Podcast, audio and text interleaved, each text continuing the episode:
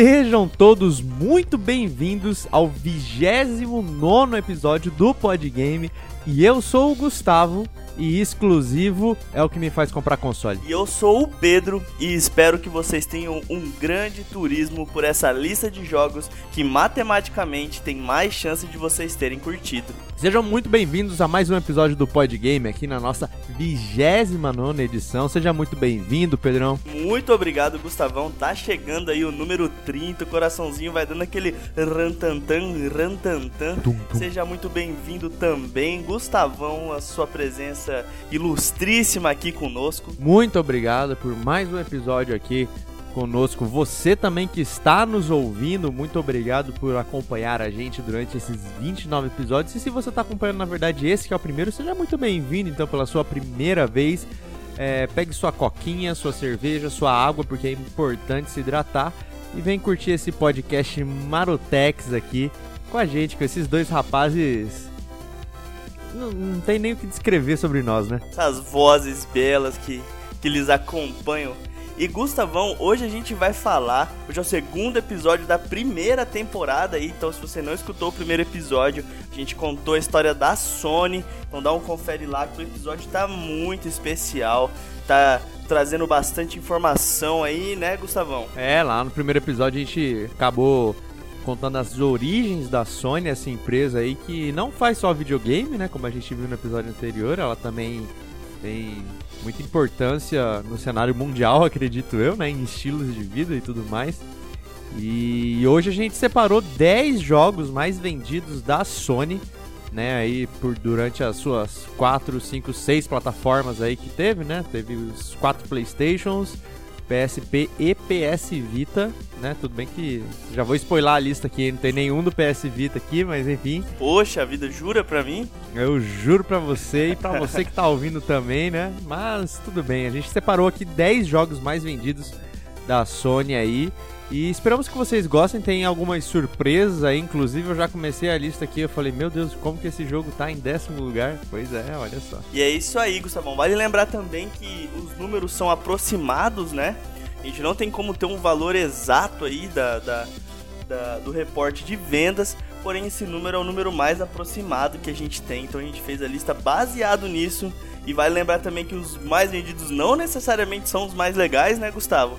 Falar que a gente não tá fazendo a lista dos melhores, são realmente os que mais tiveram cópias vendidas. Lembrando também que a pirataria não dá para contar, né, Gustavo? Aí não tem jeito, né? Se fosse assim, muito jogo já estaria aí com empresas trilionárias, eu diria. E também a lista ainda não tá. Quer dizer, dependendo do, do dia que você está escutando esse podcast, a lista também não vai bater com algumas outras, porque recentemente, né? Tivemos o lançamento aí de The Last of Us 2 e já foi o jogo aí da Sony com mais pré-venda que teve. Uh, o jogo, se eu não me engano, mais vendido do Reino Unido também. Tá saindo, as vendas ainda estão saindo, então nem na lista ele ainda entrou porque porque chegou chutando tudo que tinha na frente do The Last of Us Part 2, hein? É, um jogaço aí, a galera tava muito, muito hypada, esperando esse jogo com muito fervor, né, Gustavão? Então não é de se surpreender. E Gustavão, Vamos para aquela nossa lista firmeza, então? Vamos, vamos começar aqui a nossa lista especial dos 10 jogos mais vendidos da Sony.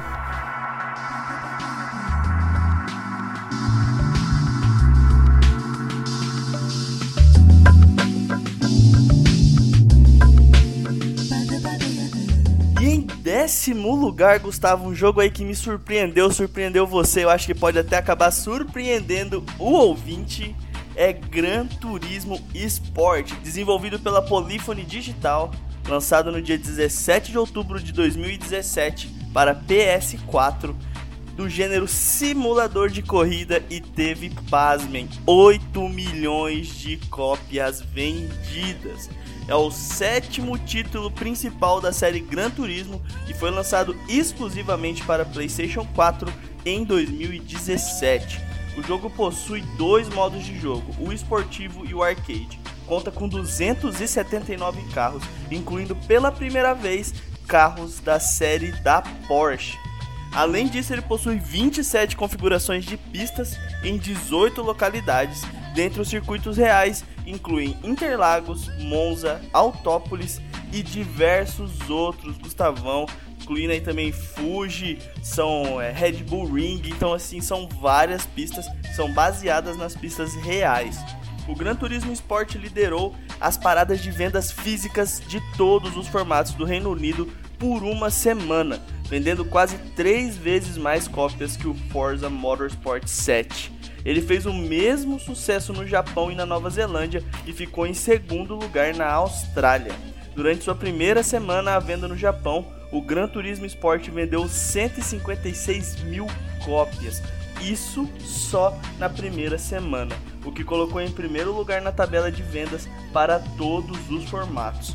O jogo alcançou o número 1 nas paradas japonesas de vendas de download, o número 2 na Europa e o número 5 nos Estados Unidos. E em maio de 2018, o jogo havia vendido cerca de 3.3 milhões de cópias em todo o mundo. Em dezembro do mesmo ano, o jogo tinha cerca de 7.5 milhões de jogadores em todo o mundo.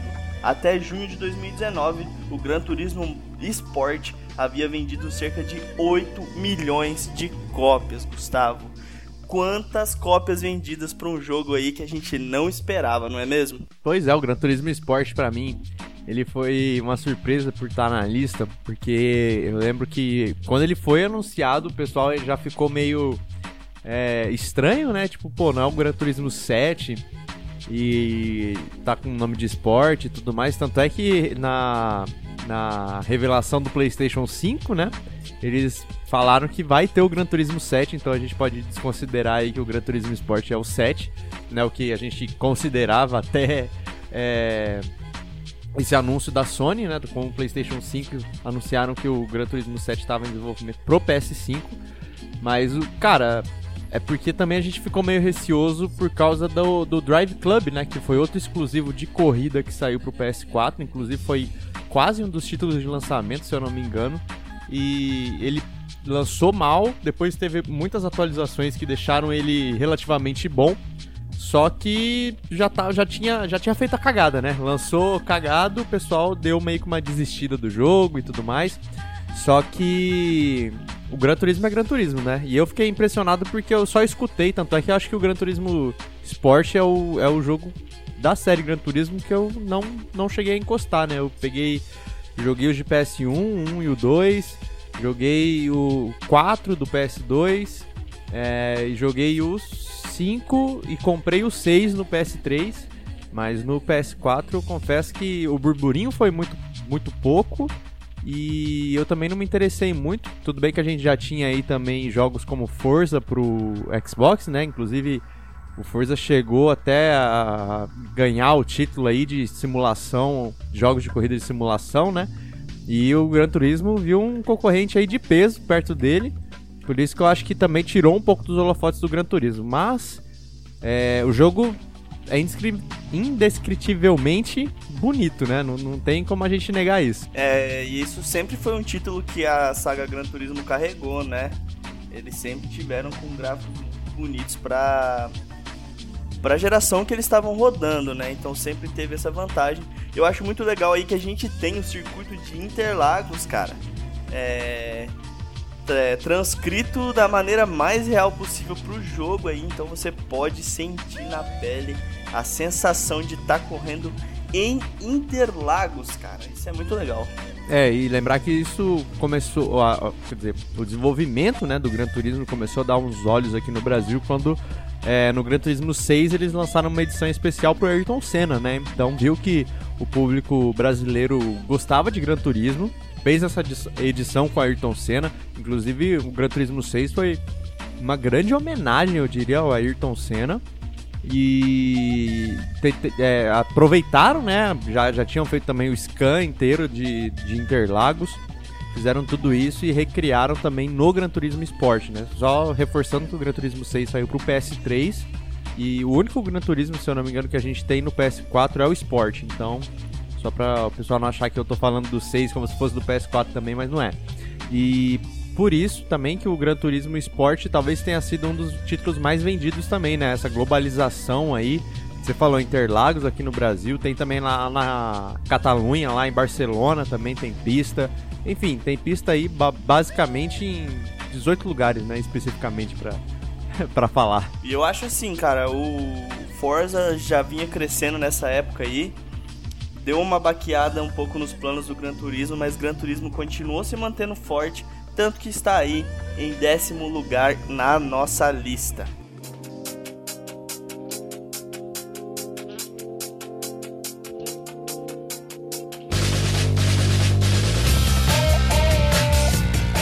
E no nosso nono lugar, pra surpresa talvez das pessoas que estão escutando, porque não esperavam, que teria outro jogo da série Gran Turismo na lista.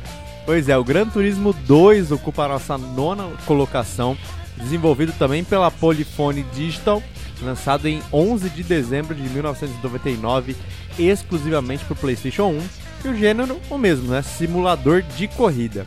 O jogo teve cópias vendidas de 9,37 milhões. E é o segundo título principal da série Gran Turismo e foi lançado exclusivamente para o PlayStation no Japão e na América do Norte em dezembro de 99 e na Europa no mês seguinte, ou seja, nos anos 2000. Gran Turismo 2 se baseia fundamentalmente no gênero de corrida de carros. O jogador deve dirigir um automóvel para competir contra pilotos artificialmente inteligentes em várias pistas. O jogo utiliza dois modos, o Arcade e o Simulation, que é o de simulação. No modo Arcade, o jogador pode escolher livremente as pistas e o veículo. Porém, no modo Simulation, o jogador precisa conseguir no próprio jogo carteiras de motorista, entre aspas, pagar pelos veículos e conseguir troféus, com o objetivo de liberar mais pistas. Gran Turismo 2 possui cerca de 650 automóveis, além de 27 pistas de corrida. Diferentemente do anterior, o jogador pode participar de eventos em separado, ao invés de um só torneio com várias corridas. O jogo não apresenta mais a opção para o jogador se qualificar para, uma, para cada corrida. O jogo foi bem recebido publicamente e criticamente, vendendo 1,71 milhões de cópias no Japão, 20 mil no sudoeste da Ásia 3,96 milhões na América do Norte e 3,68 milhões na Europa, em um total de 9,37 milhões de cópias vendidas até 30 de abril de 2008 e eventualmente fazendo parte do Greatest Hits da Sony, que é geralmente aquele selinho que a Sony bota ali dos jogos que mais venderam, né, e acaba cobrando um preço um pouco mais barato é, nesses jogos. Aqui a gente já pode ver até uma coisa interessante, né? Acho que até para evolução do, do gênero de carro, né? Do gênero de corrida, que é a quantidade de carros, né? Obviamente o PlayStation 4 tem um poder aí muito maior do que o PlayStation 1, né? Bem maior, eu diria. E no Gran Turismo Sport, né, 279 carros e no Gran Turismo 2 650 carros né, para você poder utilizar. Isso devido aos problemas, eu acho, né? Eu não sei se posso dizer como problemas, mas é, o fato das licenças do, dos carros, né? Eles poderem usar aqueles carros nos jogos de corrida, o que isso encarece ainda mais a produção do jogo, né? É, Gustavão, realmente tem esse ponto aí das licenças, né? Algo que a gente conversa bastante por aqui pelo Podgame também, né? A dificuldade de você conseguir o licenciamento de algumas marcas os jogos de esporte normalmente sofrem muito com isso. E o Gran Turismo também teve essa redução de carro. É, com certeza isso é um dos fatores, né? Gustavo, eu lembro bastante desse jogo, eu joguei ele muito. Na época ele era muito avançado porque a gente tinha no PlayStation um jogo com gráfico lindo. É, se você olhar hoje, lógico que você, com o que você tem para comparar, você vai falar: Ah, eu nem era tudo isso mas na época você jogar o Gran Turismo 2 era algo incrível, sem contar o quão difícil era pegar essas carteiras de motorista. Cara, eu lembro que era muito frustrante, eram diversas carteiras e às vezes você tava louco para comprar o carrinho top lá e tinha que ficar nessa peleja toda. Era, inclusive, eu me lembro até hoje que era tipo horas e horas você fazendo as corridas para conseguir essas carteiras e eram corridas difíceis eu acho que até hoje é difícil, tudo bem que eu também não sou um pro player de jogo de corrida, mas eu me lembro que era muito difícil, acredito que até hoje seja bem difícil você conseguir essas carteiras. Mas era o que tinha de diversão, né, cara? É, é, igual falou, tem o modo arcade e o simulation, né? Quando você tava passando muita raiva no simulation aí para você liberar os carros, você ia pro disco 1 Se eu não me engano, o disco 1, que não era das carteiras, né? Que era de simulação, porque o Gran Turismo 2 vinha com dois discos, o A e o B. E o A, se eu não me engano, é o modo arcade, que você escolhe o carro, escolhe a pista, tá ali tudo liberado. E o disco 2 é onde você consegue tirar as licenças, comprar os seus carros, liberar as pistas. É, então é, era um negócio mais desafiador, né? Se você quiser só curtir ali, você joga o disco 1. Eu lembro que eu ficava bravo porque Gran Turismo ocupava muito espaço no memory card, velho. Ele criava diversas e diversos arquivos de save e você perdia muito espaço para outros jogos, então isso me, me deixava bem frustrado. Acho que eram uns 4, 4 ou 8 bloquinhos, eu, se não me engano era 16 bloquinhos que você tinha. O Gran Turismo comia quase tudo. Ficava pistolaço e acabava às vezes até desistindo por conta disso. Chegavam uns jogos novos, você não quer excluir aqueles jogos gigantes que você já zerou, acabava sobrando pro Gran Turismo.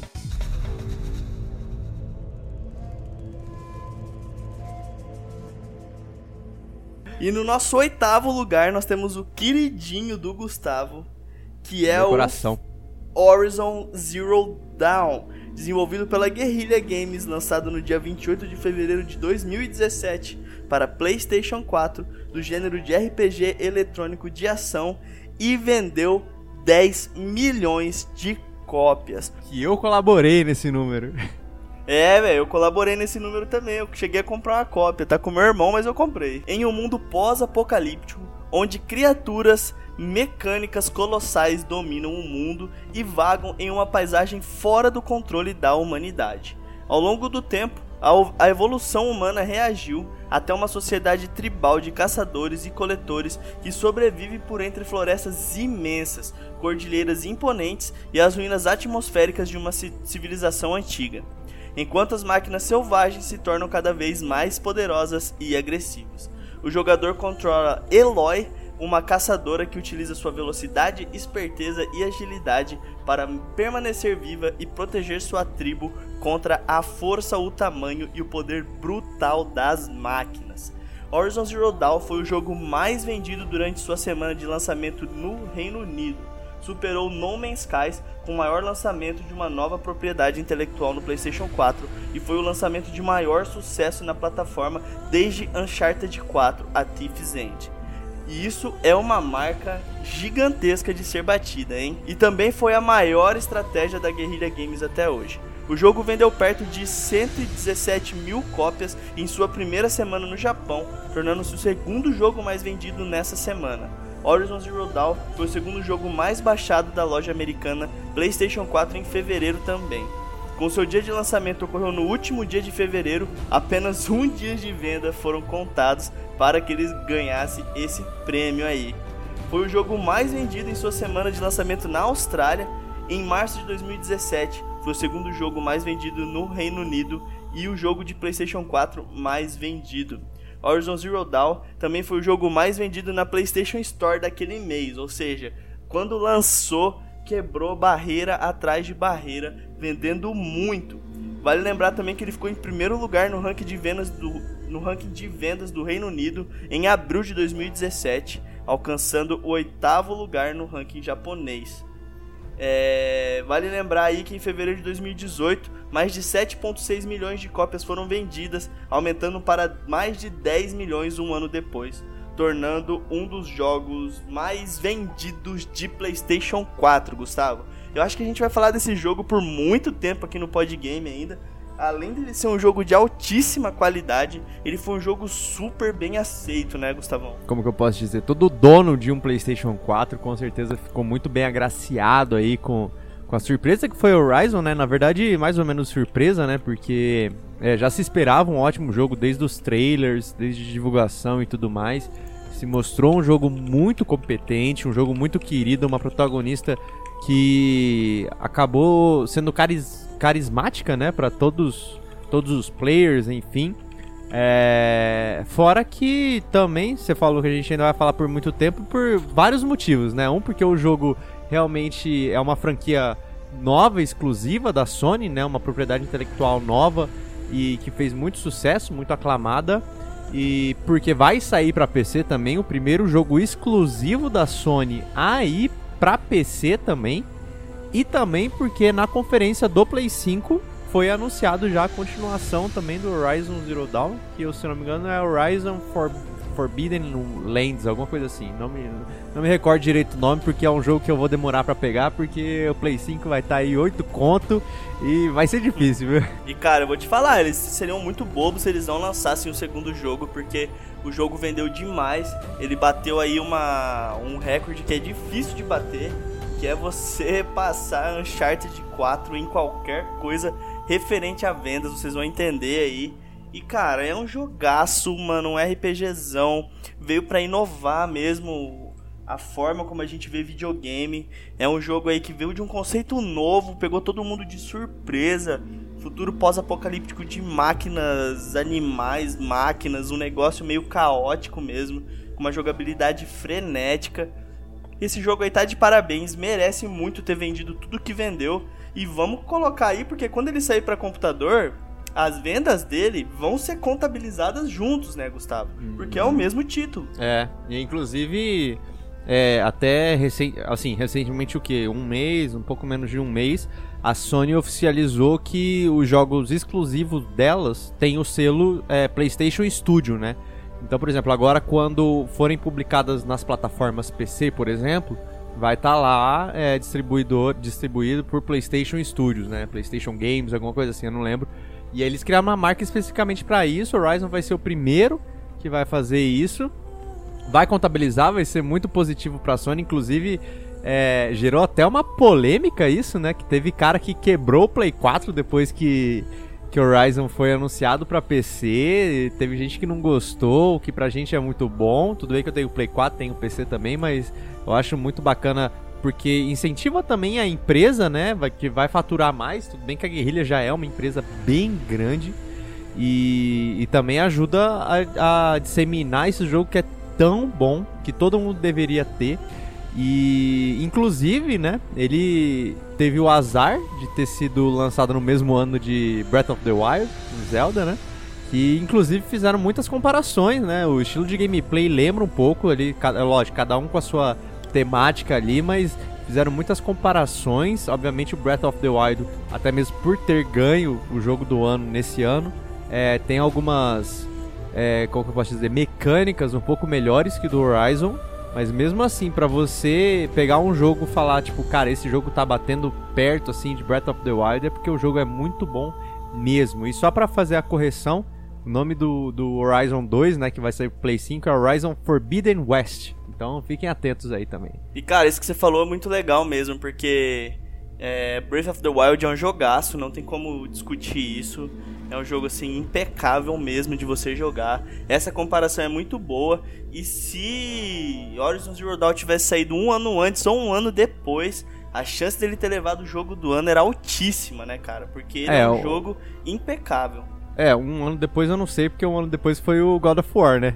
que tá, inclusive ganhou o jogo do ano daquele ano. Então, talvez um ano antes, talvez ele, ele tivesse ganho fácil, eu acho. E o jogo aí, né, Gustavão? Eles colocaram alguns segredos no, no jogo, alguns segredos bem legais, inclusive uma missão, né?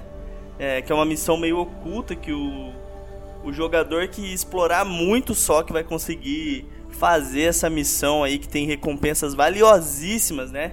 Que é a missão Ancient Armory, que começa quando Eloy encontra qualquer uma das cinco células de poder que desbloqueiam um conjunto único de armaduras que podem torná-la quase invencível. Você chegou a fazer essa missão aí, Gustavo? Cheguei, né? Tinha que pegar essa armadura para platinar o jogo, né? Então eu tive que tive que fazer e é real, você basicamente fica invencível ali, você tem tipo é, realmente é uma armadura, né? Você leva. Teoricamente morreria duas vezes é, com essa armadura, né? Você perde toda a coisa, aí, mas eu acho que dá uns 5, 10 segundos depois, se você não ficar levando dano, ela acaba recuperando. É uma coisa bem apelativa, então se, se a pessoa tá. igual eu, né? Se a pessoa tá querendo fazer um New Game Plus aí com. com. no, no mais difícil aí, né? Com. com recursos mais limitados é uma boa caçar essa armadura aí, né? Ah lá, ficou a dica então. Pra quem quer platinar. E a outra, o outro não é nenhum easter egg, na verdade, do jogo, é uma informação bem interessante, porque o Horizon ajudou outro exclusivo temporário, né? Porque já tá anunciado também que vai sair para PC, a ser feito, né? Que é o Death Stranding. Já que o mecanismo décima, né? Que é a engine do Horizon foi oferecido pela Guerrilla Games ao estúdio de Hideo Kojima pro uso é, da criação do jogo, né, do Death Stranding. Então não surpreende que a equipe de Horizon Zero Dawn inclua um aceno para os colegas desenvolvedores. O Stranded Knuckle, o Stranded Shakes e o Stranded Fury todos os itens de referências nos dois primeiros trailers de Death Stranding, as placas de identificação de Norman Reedus, as algemas usadas por Reedus e Del Toro nos dois trailers e a boneca arruinada que é destaque no segundo trailer do jogo. Então tem tem muita coisa aí de Horizon, de da Engine que Horizon usou no próprio Death Stranding, né? E é muito legal que eles pegaram uns itens bem específicos assim, colocaram dentro do jogo mesmo. Você encontra os itens, eles ficam demarcados com símbolozinho roxo. Então realmente é evidente essa essa mistura aí de universo que eles fizeram, muito interessante. Muito bacana.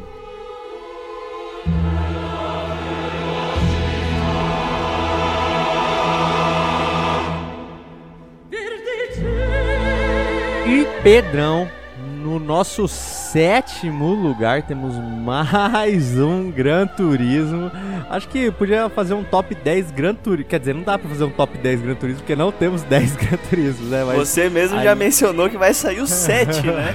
vai sair o 7, né? Vai ter que pegar aqueles, aqueles que não são da linha principal da franquia, sabe? É, e botar aí, né? Pô, se bem que. Vamos ver, se tem 7.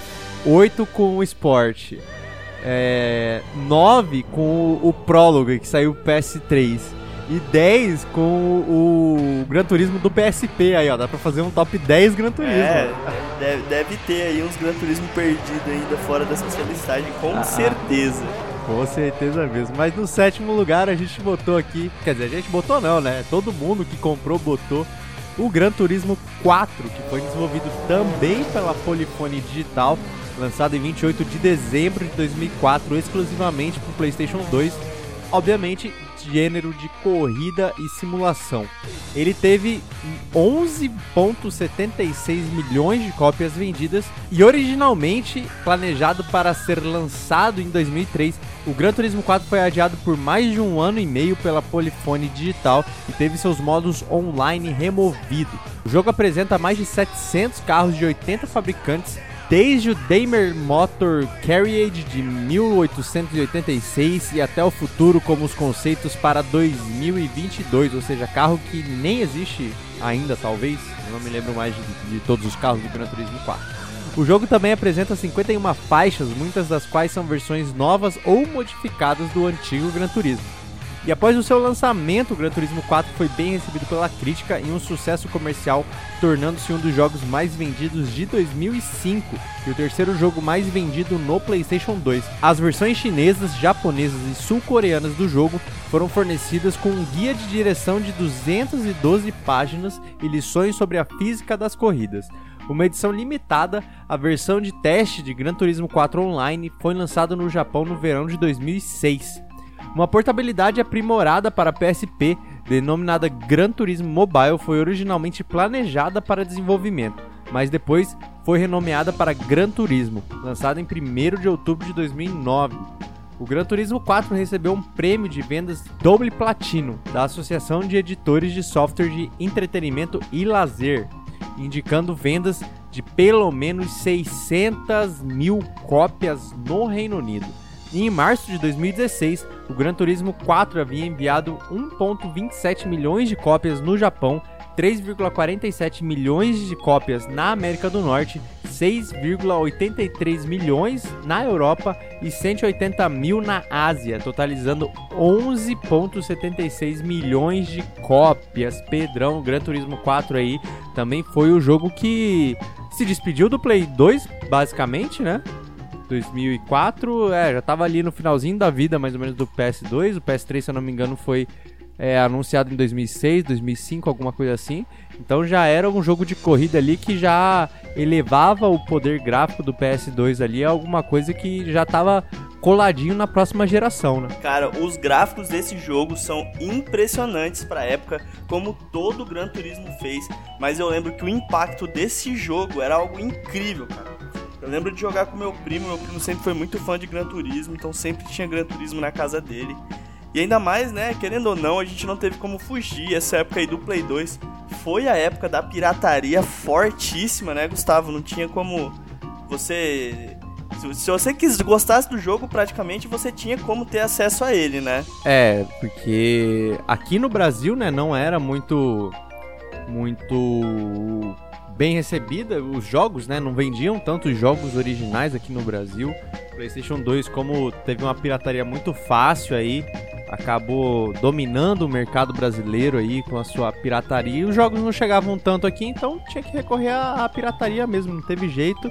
E o Gran Turismo, ao lado de Need for Speed Underground, né, eram jogos de corrida que basicamente dominavam no PlayStation 2, né? Obviamente a gente tem uns outros jogos de corrida, eu particularmente também gosto bastante do Burnout, da série Burnout, mas é bom que é cada um de um, de um estilo, né? O Gran Turismo 4 aí era simulação, Need for Speed Underground era mais arcade e o Burnout era destruir carro adoidado. Então, e eu lembro a primeira vez que meu primo colocou esse jogo pra gente jogar e na hora que eu olhei para ele eu falei, eu lembro de falar uma frase parecida com essa que era algo do tipo Cara, não tem como os gráficos melhorarem do que eles estão.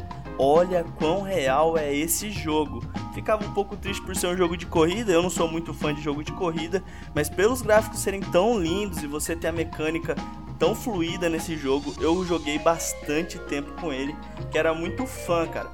Os carros são muito lindos mesmo, os reflexos nessa época era assim estonteante é, pro, pro ano que ele foi lançado, cara. É, igual você falou, ele já tava dando uma amostra grátis do que a geração 3 tinha preparado pra gente, né? A geração do PS3. É, grátis, grátis pra gente, né? Que a gente pirateou. É, Mas então... ele realmente dava o gostinho ali do que, que a gente podia esperar mais ou menos da próxima geração, né? Porque o Gran Turismo 4 fazia o console dar uma, uma fervida ali, né? O PS2 dava uma sofrida ali, ele ao lado do God of War 2 ali, foram os jogos que ajudaram a elevar o, o poder gráfico do PS2, né? Além do que a gente imaginava. Então, é, merecido ele estar na, na lista também, né? Porque também é um jogo de corrida muito decente. É, igual você falou que você não é muito ligado ao jogo de corrida, eu também não, não sou. Eu, e fora que eu também gosto mais de jogo de corrida de arcade mesmo, não de simulação especificamente. Então. E fora que também que o Gran Turismo 2, né, que a gente falou que a gente Bom, eu pelo menos joguei mais, eu acredito que você também tenha jogado mais. Mas o Gran Turismo 2, ele também era jogo de corrida que tinha na época, né? A gente não tinha tanta opção assim no console pra jogar de jogo de corrida. Era mais é, o Gran Turismo, tinha alguns Need for Speed perdidos, mas ainda não era o Need for Speed que a gente tem desde a geração do Play 2, né? Era alguma coisa mal ou menos. E, e dava para se divertir. O Gran Turismo 4, por incrível que pareça, quando meu irmão comprou um Play 2 para ele, né? Porque a gente nunca teve, meu irmão, depois de muito tempo, comprou o Play 2. O primeiro jogo que ele pegou foi o Gran Turismo 4, né? Ele gosta de jogo de corrida, mas ele Inclusive no Play 1 ele jogava bastante comigo Gran Turismo 2, então foi bem bacana e ele tinha gostado bastante do jogo, pelo que eu me lembro. E eu lembro que esse jogo trazia um prazer muito bom de você ver o quão potente estavam o, os videogames já, que a gente ficava admirando. Eu, eu, pelo menos ficava admirando muito a paisagem enquanto corria. Então correr nas fases novas eram coisas que davam um agrado muito bom assim, porque você ficava vendo toda aquela paisagem, aquela textura e eu ficava tipo, imaginando que isso poderia vir para os jogos que eu gostava de jogar. Então era tipo, sabe aquela, aquela esperança que, que, que ferve no seu coração? Eu que sei, vixe. Como, como esquecer um grande turismo que você me deu.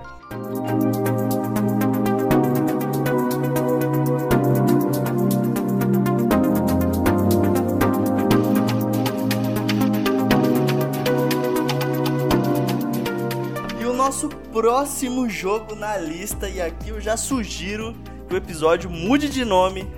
É Gran Turismo 5 Gustavão, mais um jogo desenvolvido pela Polyphony Digital, lançado em 24 de novembro de 2010, este para PlayStation 3, também no sistema de simulador de corrida, que vendeu 11.95 milhões de cópias. Gustavo, quanto esse jogo vendeu.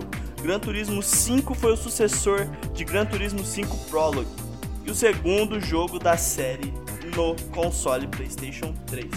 Segundo os desenvolvedores, o jogo tem o recurso de Gran Turismo 5 Prologue e outros novos, como física melhorada, corridas noturnas, danos externos a todos os veículos disponíveis, capotamentos, novos locais de corrida como Madrid e Roma, uma comunidade online, carros das, da NASCAR, tecnologia 3D, diferentes condições climáticas, entre outras novidades. Havia ainda duas classes de veículos, os Premiums com mais de 200 carros e o Standard com mais de 800 carros. De acordo com o site oficial da série nos Estados Unidos, um carro Premium, além de ser modelado com mais precisão que os Standard, oferecem também uma visão do seu interior, ou seja, de todo o cockpit do carro, a partir do qual será possível notar danos como o descolamento do painel. Ou seja, os caras foram muito detalhistas neste jogo. No Reino Unido, as redes Game Station e Game, entre elas, abriram cerca de 100 lojas à meia-noite do dia do lançamento para que os clientes pudessem comprar o jogo antes das 9 da manhã. EB Games e JB Hi-Fi na Austrália fizeram a mesma coisa. O jogo foi o número 1 um em vários formatos da semana, apesar de apenas estar à venda por dois dias. No Japão, o Gran Turismo 5 estreou na tabela de softwares no número 1, e isso ajudou as vendas de console no PS3 a mais do que o dobro na semana que terminou em 28 de novembro de 2010. E em março de 2003, o Gran Turismo vendeu mais de 10 milhões de unidades. Durante 13 dias, 423 mil cópias foram vendidas por dia. Ou seja, cada dia 400 mil cópias estavam sendo vendidas. A febre que foi.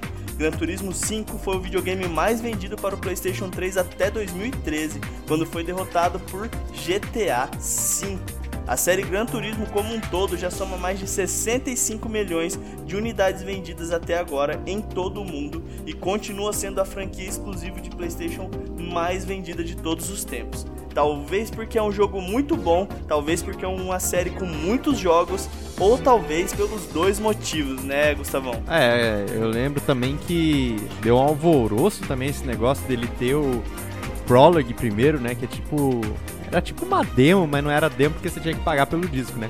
Mas era tipo uma demo do que tava por vir no, no Gran Turismo 5. E lógico, depois do hype que tinha sido 4, né? O 2 tinha sido muito bom, o 4 tinha sido muito bom. Inclusive, eu acho que até eles têm um problema com o número ímpar, né? O Gran Turismo 1 não fez tanto sucesso, o 3 não fez tanto sucesso. A... Tudo bem que o 5 já fez, né? O 5 já foi, pelo menos em venda, já foi melhor que o Gran Turismo 6, o que pra mim eu acho uma ofensa, porque pra mim o 6 é, é melhor que o 5. Mas a gente vê que eles deram aquele gostinho inicial no Prologue e inseriram tudo que viram, né? É um produto ali que mostraram e realmente está no produto final, que é o Gran Turismo 5. E mesmo assim, o, o nível de detalhamento, né, que tem o, o Gran Turismo 5 para época, obviamente, era uma coisa que estava excepcional, assim. A gente já sabia também a todo, todo o cuidado, né, que eles estavam tendo com a série Gran Turismo, porque a gente só via a evolução, né? De como tudo estava acontecendo, os gráficos sempre ficavam melhores e melhores a cada jogo, a jogabilidade realmente mais é, uma simulação mais real ali, né? Quando você joga o modo de simulação de corrida, ele é cada vez mais real. Só que aí também foi a, o momento que a série começou a ter um concorrente de peso, né? Que o Forza come, já o Forza Motorsport no caso, né, ele já começou a ser a ganhar um burburinho ali, né? O Gran Turismo finalmente conseguiu um rival à altura e o Forza começou a ser aí um concorrente que a série Gran Turismo tinha que se preocupar, né? É, realmente, né, Gustavão? A gente tem outras curiosidades aí, que apesar dele ter sido lançado tardio em 2010, o Gran Turismo 5 conseguiu tornar-se o sétimo título de PlayStation 3 mais vendido nos Estados Unidos, tornando o jogo o segundo mais vendido exclusivo do ano. O Gran Turismo 5 também se tornou o exclusivo de PlayStation 3 mais vendido na Europa. Vale lembrar que quando ele excedeu 10 milhões de unidades vendidas, quase metade dessas unidades estavam na Europa, ou seja, os europeus consumiram esse jogo com muita força. Isso aí foi lançado, né, durante o evento de 15 anos em Silverstone, que foi realizado 15 de maio de 2003. E o jogo também, Gustavão, detém o recorde da corrida mais longa de todos os tempos de um jogo de corrida, cara. Olha aí. E igual você falou, é, dá pra gente perceber a evolução dos consoles só pelos Gran Turismo, né? A evolução dos consoles da Sony. Porque cada ano que saía um Gran Turismo, cada Gran Turismo novo, a gente percebia que os caras não estavam de brincadeira e o poder de processamento que o console novo, que o console novo tinha, né, Gustavão? Inclusive, tanto é que anos depois ainda saiu uma outra versão do Gran Turismo 5 que eles chamaram de XL Edition, que é a edição que veio com todos os carros que já tinham saído por DLC, porque ele teve tudo isso de carro, e ainda teve DLC de carro para você poder usufruir aí, para você poder correr. E é muito legal mesmo é, toda essa evolução que o Gran Turismo teve, né? Depois dos 5, inclusive, é, tirando o esporte, né? A gente não teve mais nenhum Gran Turismo é, seguinte na lista, né? A gente só teve é, Gran Turismo abaixo, no caso, eu acho, eu diria. É, mas mesmo assim, uh, o Gran Turismo 5 ele veio como o exclusivo de corrida da Sony, que falou, cara, esse daqui é o nosso exclusivo, tanto é que tentaram ainda com o Drive Club, depois no PS4, falar, tipo, gente, vamos deixar o Gran Turismo um pouco de lado. A gente tá vendo que o Forza mesmo, é, que lançou as versões do Forza Horizon na época, é, tava tendo muito burburinho, né? O Forza Horizon tava sendo muito elogiado.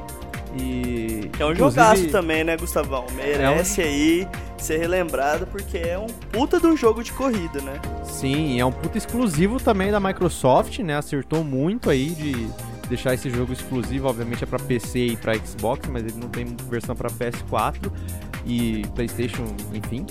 Mas é... a Sony tinha visto isso, né? Que o próprio, o próprio Forza já estava é, separando a sua linha, né? Tipo, ó, eu tenho de simulação, mas eu tenho de arcade aqui também, né? Acredito que com o Drive Club eles meio que tentaram fazer isso, mesmo, com, mesmo sendo outro nome, né? Tentaram deixar tipo, ó, o Gran Turismo é o nosso simulador de corrida e o Drive Club vai ser o nosso jogo de corrida de arcade exclusivo, né? Acabou que o Drive Club não vingou, não, não teve nada. Vamos ver, né, se nessa próxima geração ele tem alguma versão nova. Mas o Forza aí que ele teve o primeiro lançamento em 2005, o, o Gran Turismo 5 saiu em 2010, então o Forza já estava na quarta versão. Ele já estava programando para a quarta versão, né, o Forza Motorsport 4, que saiu em 2011. Então, o pessoal do Gran Turismo teve que mostrar ali que falou, tipo, não, gente, esse aqui é o jogo de corrida de simulação definitivo. É, agora que a gente tem um concorrente aí que tá ganhando os holofotes. Então, a gente, ó, simulação é Gran Turismo, é isso aqui. E elevaram o nível do Gran Turismo, é, além do que já se esperava desde o prólogo. Realmente eles aprenderam bastante com o prólogo e evoluíram o jogo, né? Tanto que o Gran Turismo 5 vendeu o que vendeu e não foi à toa, né, Gustavão? Por isso é. tá aí no nosso sexto lugar.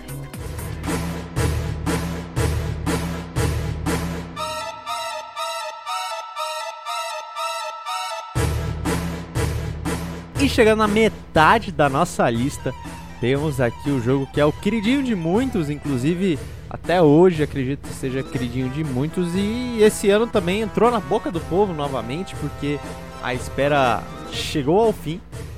E eu estou falando de Final Fantasy VII, né, desenvolvido na época pela Squaresoft, que hoje em dia é conhecida como Square Enix, lançado em 31 de janeiro de 1997 exclusivíssimo na época para PlayStation 1. Hoje em dia já tem versão aí para PC, o remake mesmo é, já tem versão PS4 e vai sair já para todas as plataformas, já foi é, oficializado. Se eu não me engano, acho que tem até uns remasters aí do Final Fantasy VII clássico aí nos consoles atuais, eu acho que tem até para Xbox. Obviamente o gênero é RPG e teve 12 milhões de cópias vendidas, né? O Final Fantasy VII aí que é um jogo de RPG desenvolvido e publicado pela Squaresoft, é o sétimo título principal da série Final Fantasy e foi lançado originalmente para o PlayStation 1 em 1997 e depois também para a Microsoft Windows no ano seguinte, né? Lembrar que não é a mesma, a mesma versão que a gente tem hoje em dia, que é mais remasterizada. A história segue Cloud Strife, um mercenário que junta-se a uma organização ecoterrorista a fim de impedir que megacorporação Shinra use a essência vital do planeta como uma fonte de energia. O desenvolvimento começou em 1994 para o Super Nintendo e a Squaresoft enfrentou atrasos e dificuldades técnicas por experimentações feitas em várias plataformas. Por fim, decidindo mover a produção para o PlayStation pelas vantagens do formato CD-ROM. O título tornou-se o primeiro jogo da série a empregar full motion video e gráficos tridimensionais, com a maioria das cenas usando modelos de personagens sobre fundos pré-renderizados. Os sistemas de jogabilidade permaneceram praticamente inalterados em relação a jogos anteriores. Porém, Final Fantasy VII foi o primeiro a utilizar uma ambientação com elementos de ficção científica e uma apresentação mais realista. A escala do desenvolvimento não tinha precedentes para a época e o orçamento final da produção e divulgação ultrapassou a marca de 80 milhões de dólares. Final Fantasy VII quebrou vários recordes de venda. Ele já havia vendido 2,3 milhões de unidades apenas nos três dias após o seu lançamento japonês. Tamanha popularidade fez com que muitos revendedores norte-americanos disponibilizassem o jogo antes do seu lançamento, agendado em 7 de setembro, a fim de suprir a grande demanda. A sua estreia nos Estados Unidos aconteceu com 330 mil cópias vendidas, com esse número chegando a 500 mil unidades em menos de 3 semanas. Os grandes números estabelecidos em sua primeira semana continuaram pelos meses seguintes, com a Sony anunciando em dezembro de 1997 que o título já havia vendido um milhão de cópias na América do Norte. Esses números fizeram com que o analista de negócios Edward Williams, da firma Mones Crisp, Hart Co., comentasse que a Sony redefiniu a categoria de jogos de RPG e expandiu o público convencional para o lançamento com o lançamento de Final Fantasy VII. O jogo já havia vendido 9,8 milhões de cópias mundialmente até 25 de dezembro de 2005, tornando-se o título de Final Fantasy mais vendido da história. Apenas o relançamento japonês da versão internacional vendeu 158 mil cópias até o final de 2006. Final Fantasy VII foi creditado como o jogo que vendeu o PlayStation, além de ter sido o RPG que abriu o mercado de jogos desse gênero fora do Japão. Até maio de 2010, mais de 10 milhões de unidades já haviam sido vendidas. A versão para Microsoft Windows, vendida através da Steam, vendeu até 2015 pouco menos de 1 milhão de cópias, com o número total de vendas já alcançando 11 milhões. Em 2019, o jogo já havia vendido 12,3 milhões de unidades entre todas as plataformas. Então acho que é, a gente, né, não precisa nem explicar o sucesso que Final Fantasy foi, é, o Final Fantasy VII no caso, né, foi um RPG aclamado e é aclamado até hoje. Né? E Gustavo, vale lembrar aí que com esse remake que você comentou, as vendas já passam mais de 16 milhões, mas normalmente eles não contabilizam juntos porque o jogo tem aí, né, o, essa sua função de ser um remaster, né? Igual você falou, foi o jogo aí que como você vê a importância do Final Fantasy VII, né? Ele foi o jogo que lançou o estilo de RPG para fora do Japão, que era um título, um, um, tipo de jogo que já era muito comum lá, porém aqui no Ocidente a gente não tinha, né, tanta expressão. Final Fantasy VII veio, vendeu o PlayStation, né, como você mencionou aí. E é um jogo aí de extrema importância pra Sony, né, cara? É, ainda teve toda essa treta aí, né, da Nintendo com, com pessoal da Square aí, né? Que, pra quem não sabe, os seis primeiros Final Fantasy eles saíram pro Super Nintendo. Inclusive, teve até uma um problema aí, né? Quando começaram a, a trazer os Final Fantasy é, pro Ocidente. É, teve esses problemas de numeração. Então, muitas vezes, tipo, o Final Fantasy 3 era na verdade o Final Fantasy 4 era alguma teve algumas trocas assim, alguns problemas porque nem todos os RPGs chegavam aqui pro ocidente, né? Todos os Final Fantasy no caso. Inclusive até o Final Fantasy VI, que tem a versão de Super Nintendo japonesa, foi lançado pro PS1, né, na, aqui no ocidente. Se eu não me engano, eu nem sei se ele chegou a ser lançado pro Super Nintendo oficialmente no ocidente, né, localizado oficialmente. Mas eu lembro que teve a versão do Final Fantasy VI pro PS1 ainda com os gráficos de de Super Nintendo, né? Então a gente vê aí como que o público ocidental começou a gostar mais de RPG de turno, né, tático, RPG em geral, por causa do Final Fantasy VII, né? Você acabou comentando aí que uh, os números com o remake não aumentam, até mesmo porque, é, um, é, querendo ou não, é um jogo separado, né? Vamos dizer assim, vamos contar as vendas do, do Final Fantasy VII só a versão é, básica, assim, né? O remaster, no caso que saiu ali com, com os gráficos um pouco mais polidos ali para os monitores mais de HD, 4K, né? Mas o remake mesmo ele vai ter uma contagem separada. Uh, ainda tá vendendo, né? Que é esse modo que vai ser de episódios.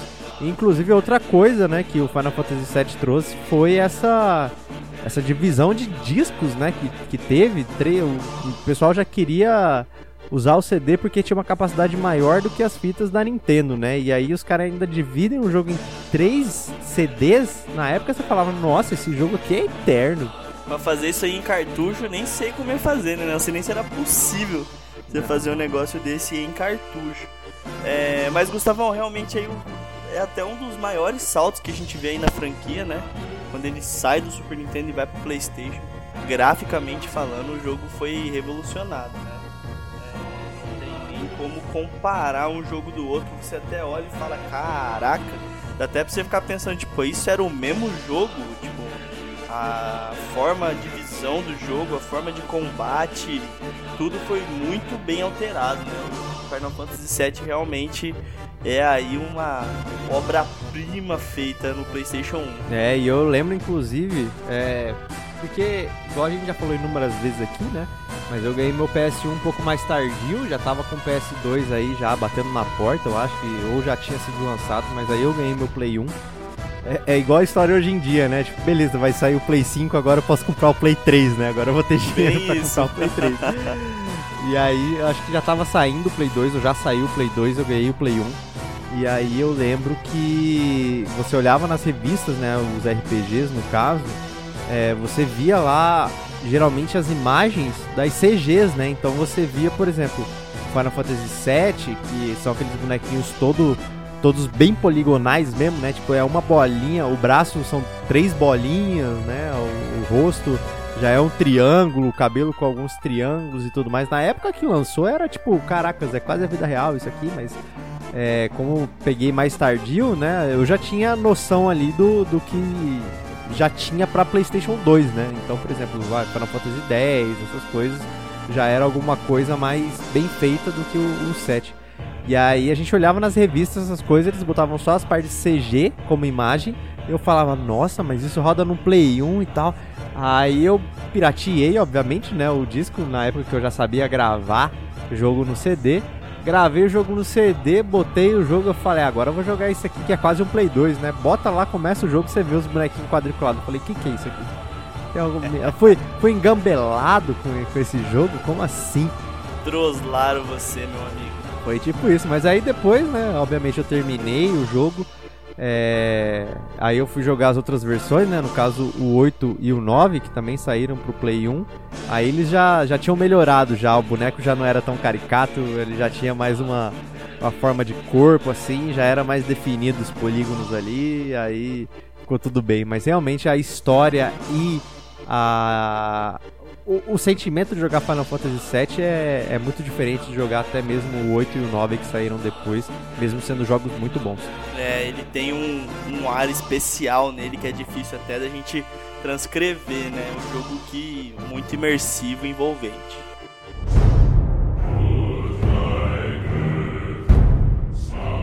E no nosso quarto lugar, Gustavão, a gente tem o famoso Bom de Guerra, né, meu amigo?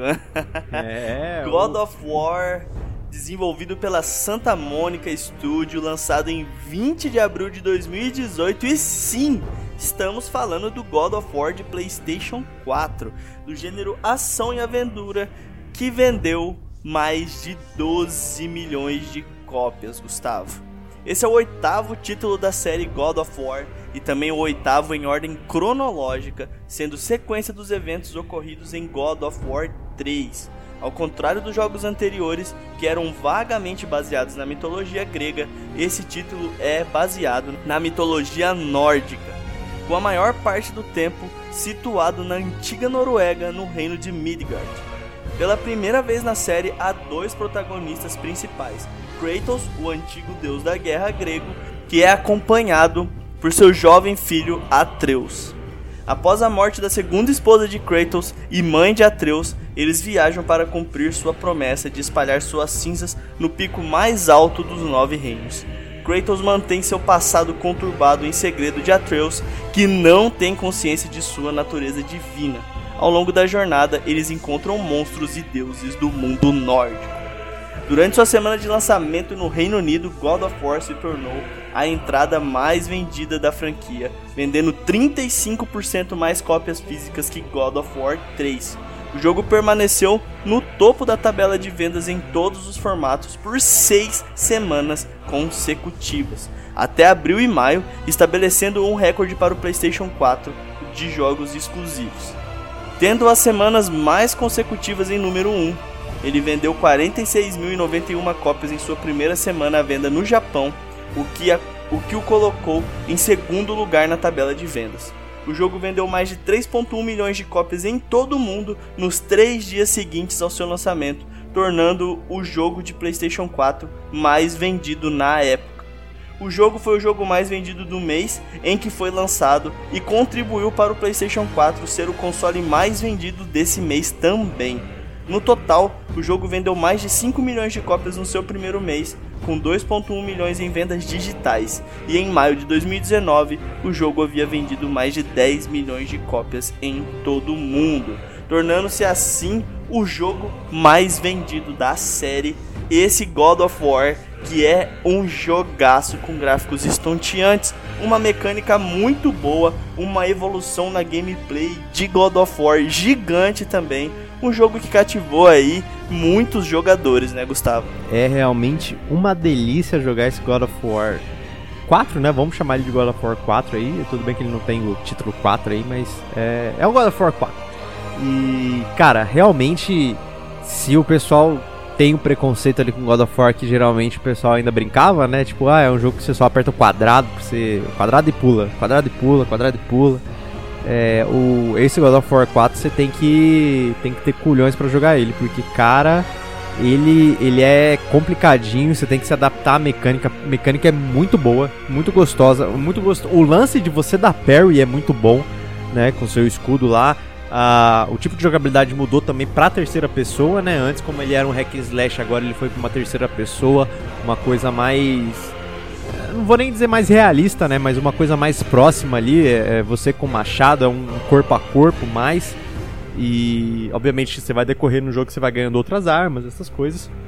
Mas mesmo assim é uma jogabilidade bem diferente do, do que eram os outros sete God of War que já tinham saído. E, e, é um jogo gostoso de se jogar. É, as pessoas tinham preconceito por causa da jogabilidade antiga. Tem que dar uma chance para esse jogo porque é totalmente diferente e, cara, esse foi o jogo que eu vou ter que ser sincero, né? É... Eu comecei ele no difícil pra conseguir a platina, né? Inclusive o jogo nem era meu, eu peguei emprestado o jogo. É, tá na minha lista de que eu tenho que comprar esse jogo, tô esperando ele ficar mais barato ainda para eu poder comprar ele. É, já tá num preço mais acessível também hoje em dia, mas tô esperando ele ficar bem barato para pegar. Porque esse é tipo aquele jogo que você tem que ter, não tem jeito, tem que ter nessa biblioteca se você tem um PlayStation 4. E eu comecei o jogo no difícil e eu acho que, sei lá, nos 15, 20 primeiros minutos do jogo eu falei, não. Quer dizer, na história é 15, 20 minutos, né? Só que pra mim foram tipo umas. as três primeiras horas do jogo. Porque o combate é, é, Quando você bota no difícil, ele é difícil mesmo, cara. Ele é difícil. Você começa com um peido de vida. É, os seus golpes não estão dando nenhum praticamente. Pra matar inimigo básico ali, você demora uns 5 minutos. Aí eu falei, não, eu não, não mereço isso ainda, não sei como que é essa jogabilidade, vou voltar o jogo no início e vou fazendo normal mesmo, porque, meu amigo, se você esse é o jogo desafiador para você jogar no difícil. E eu vou falar para você que esse foi um dos jogos que eu não zerei, né? Nem joguei ele direito, na verdade.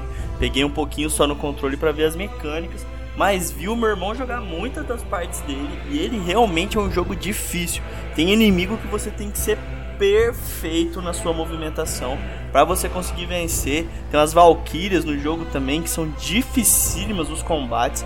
Você tem que estar tá por dentro de toda a mecânica para você poder vencer ela. E cara, assim, realmente, igual você falou, eu joguei no difícil, peguei aquela primeira caveirinha que você pega lá de tutorial e, velho, morri incontáveis vezes pra ela. Fiz a mesma coisa que você, voltei lá e falei, não, deixa eu tirar essa dificuldade, senão eu não vou conseguir nem entender qual que é a do jogo. É, o meu foi, foi quase isso, o meu ainda foi um pouquinho mais pra frente da caveirinha.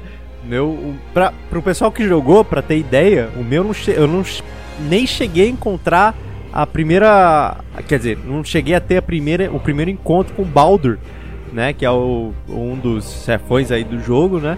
Eu não cheguei nem a ter o primeiro encontro com ele, que eu desisti já de jogar no difícil já. Então, é realmente quem quiser começar no difícil aí vai ter vai ter um probleminha. Você falou aí da, da Valkyria, o jogo que você não terminou, né? Esse foi um jogo que eu infelizmente tive que terminar meio rápido porque eu peguei emprestado, né? E eu particularmente não gosto de tipo ficar com um jogo muito tempo emprestado, né? Eu já tava com ele, aí começou a acontecer um monte de coisa que eu já tava postergando jogar o jogo Aí eu lembro que eu peguei no época e falei, cara, não, tem que terminar essa semana pra eu ver o jogo, porque, tipo, já tava me agoniando já, eu ficar tanto tempo com o jogo do menino.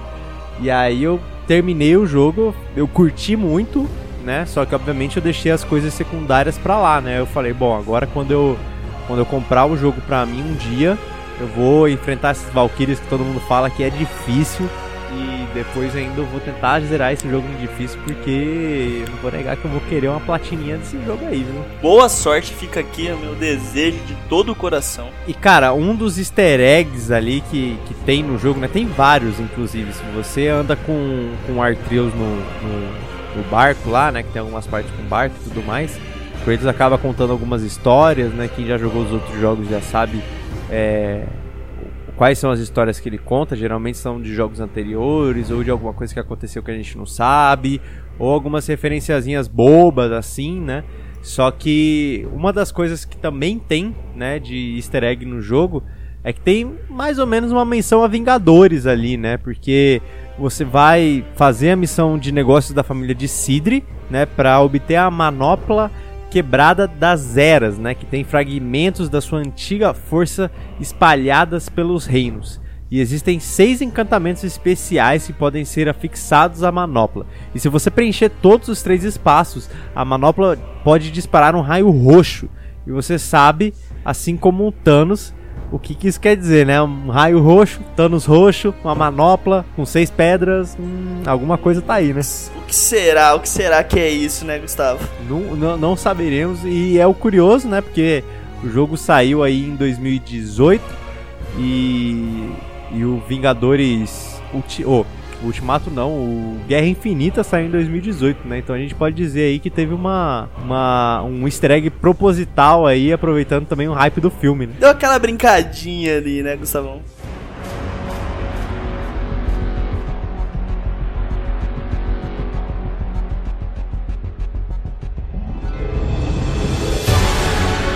E agora, Pedrão chegando no nosso top 3. Aqui mais um jogo. Esse jogo você jogou. Esse aqui você pode dizer com propriedade, né? Que nosso terceiro lugar está Marvel's Spider-Man. Olha só, jogo exclusivo do Homem-Aranha para o PlayStation 4, desenvolvido pela Insomniac Games, lançado em 7 de setembro de 2018 para o PlayStation 4, do gênero ação e aventura, com 13,2 milhões de cópias vendidas. O jogo que trouxe de volta nosso querido Teioso com toda a força para os videogames. Na história, o criminoso super-humano Senhor Negativo organiza um plano para se vingar do prefeito Norman Osborn e assumir o controle do submundo criminal de Nova York. O amigo da vizinhança precisa proteger a cidade assim que o Senhor Negativo ameaça lançar um vírus mortal por toda a área, ao mesmo tempo que é forçado a aliar com seus problemas pessoais como Peter Parker. O Homem-Aranha vendeu 3,3 milhões de unidades, incluindo que acompanha o console do PS4 nos três primeiros dias de lançamento, tornando-se o lançamento de videogame mais vendido da história da Sony até esses dias atrás que The Last of Us Part 2 passou, né, esse, esse número, superando pouco mais de 3,1 milhões de God of War, né.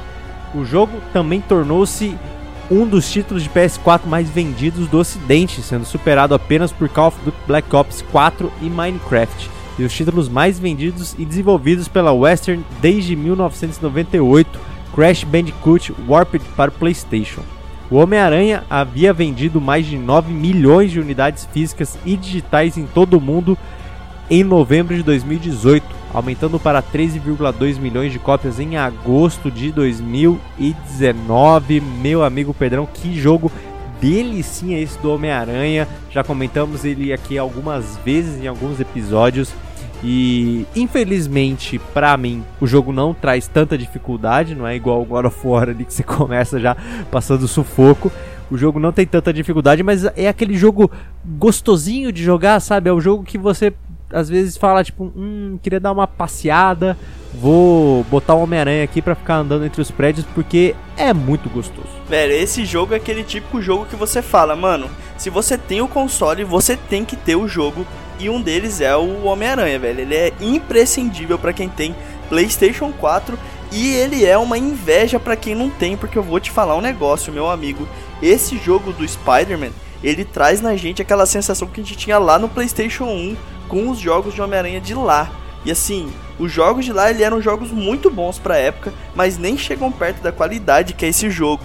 Então aí a Insomniac Games tem um meu respeito aí por ter revivido esse super-herói com essa liberdade que é você poder imaginar o que seria o Homem-Aranha andando na cidade cheia de prédio, né, cara? Cara, e é. E o jogo é bonito. Por ser um mundo aberto, assim, obviamente, né? Quem, quem presta muita atenção vai ver que tem uns defeitinhos ali, né? Tipo, pedestre repetido é, carro, muito carro repetido, inimigos repetidos, mas cara, se você pegar só o jogo, você se balançando assim, você vê os prédios mais longe, é, você vê toda a vida na cidade acontecendo, né? Os carros andando, as pessoas andando, é, você ter toda a habilidade de jogar as teias entre os prédios, fazer acrobacia entre isso, correr é, entre os prédios, né? Tem como você correr também entre os prédios.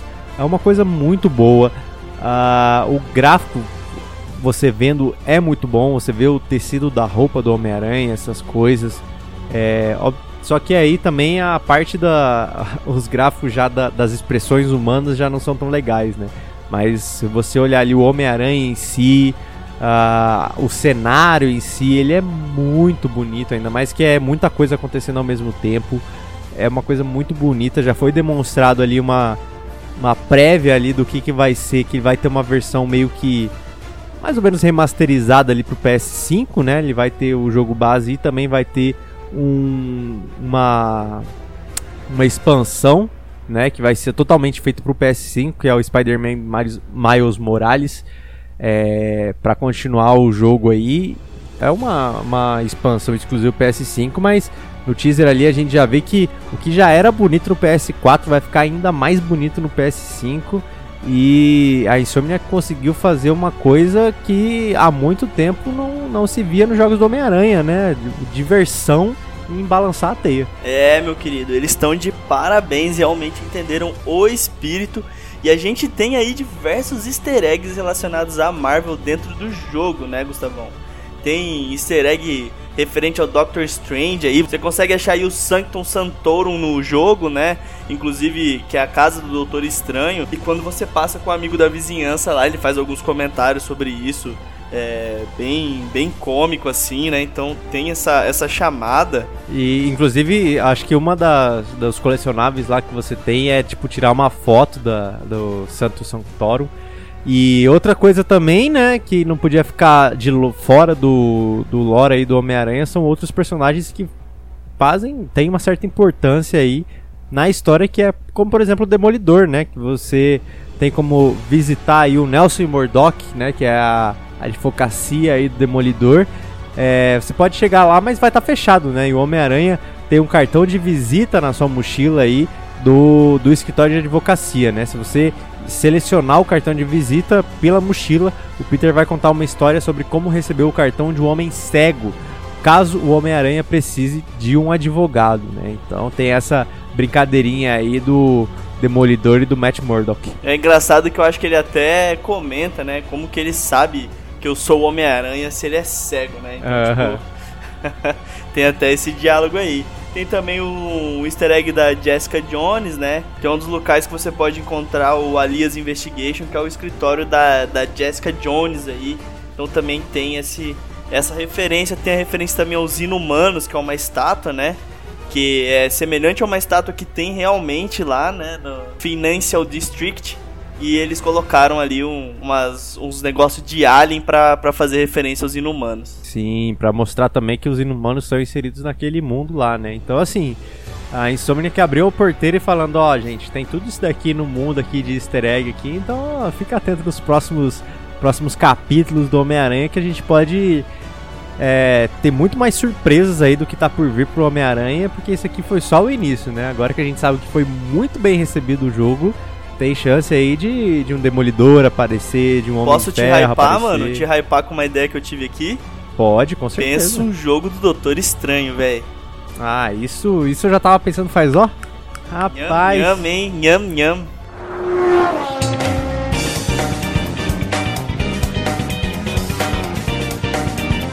E em segundo lugar, com a nossa medalha de prata, nós temos nada mais, nada menos do que mais um Gran Turismo aqui, que é Gran Turismo 3 A Spec.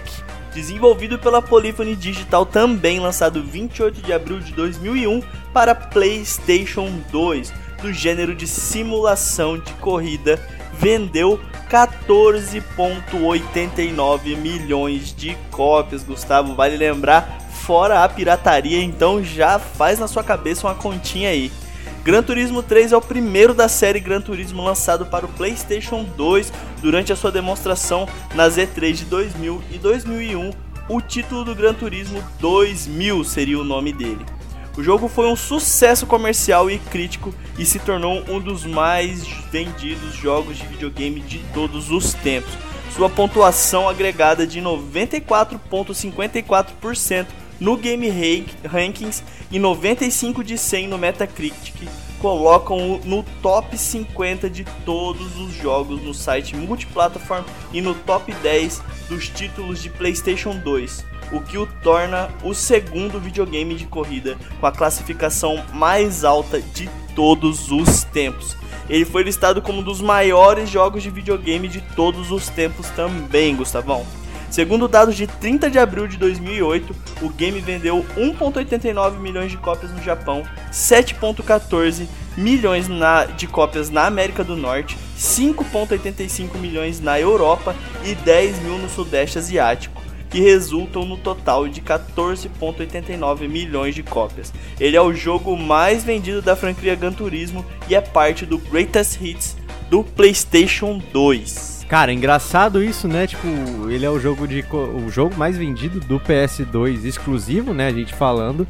E curiosamente ele tá logo acima do Gran Turismo 4, né? O Gran Turismo 4 vendeu aí 11.76 milhões e o 3 vendeu 14.89 milhões. Então realmente você viu o poder que, que a série Gran Turismo tinha nessa época PS1, PS2, né?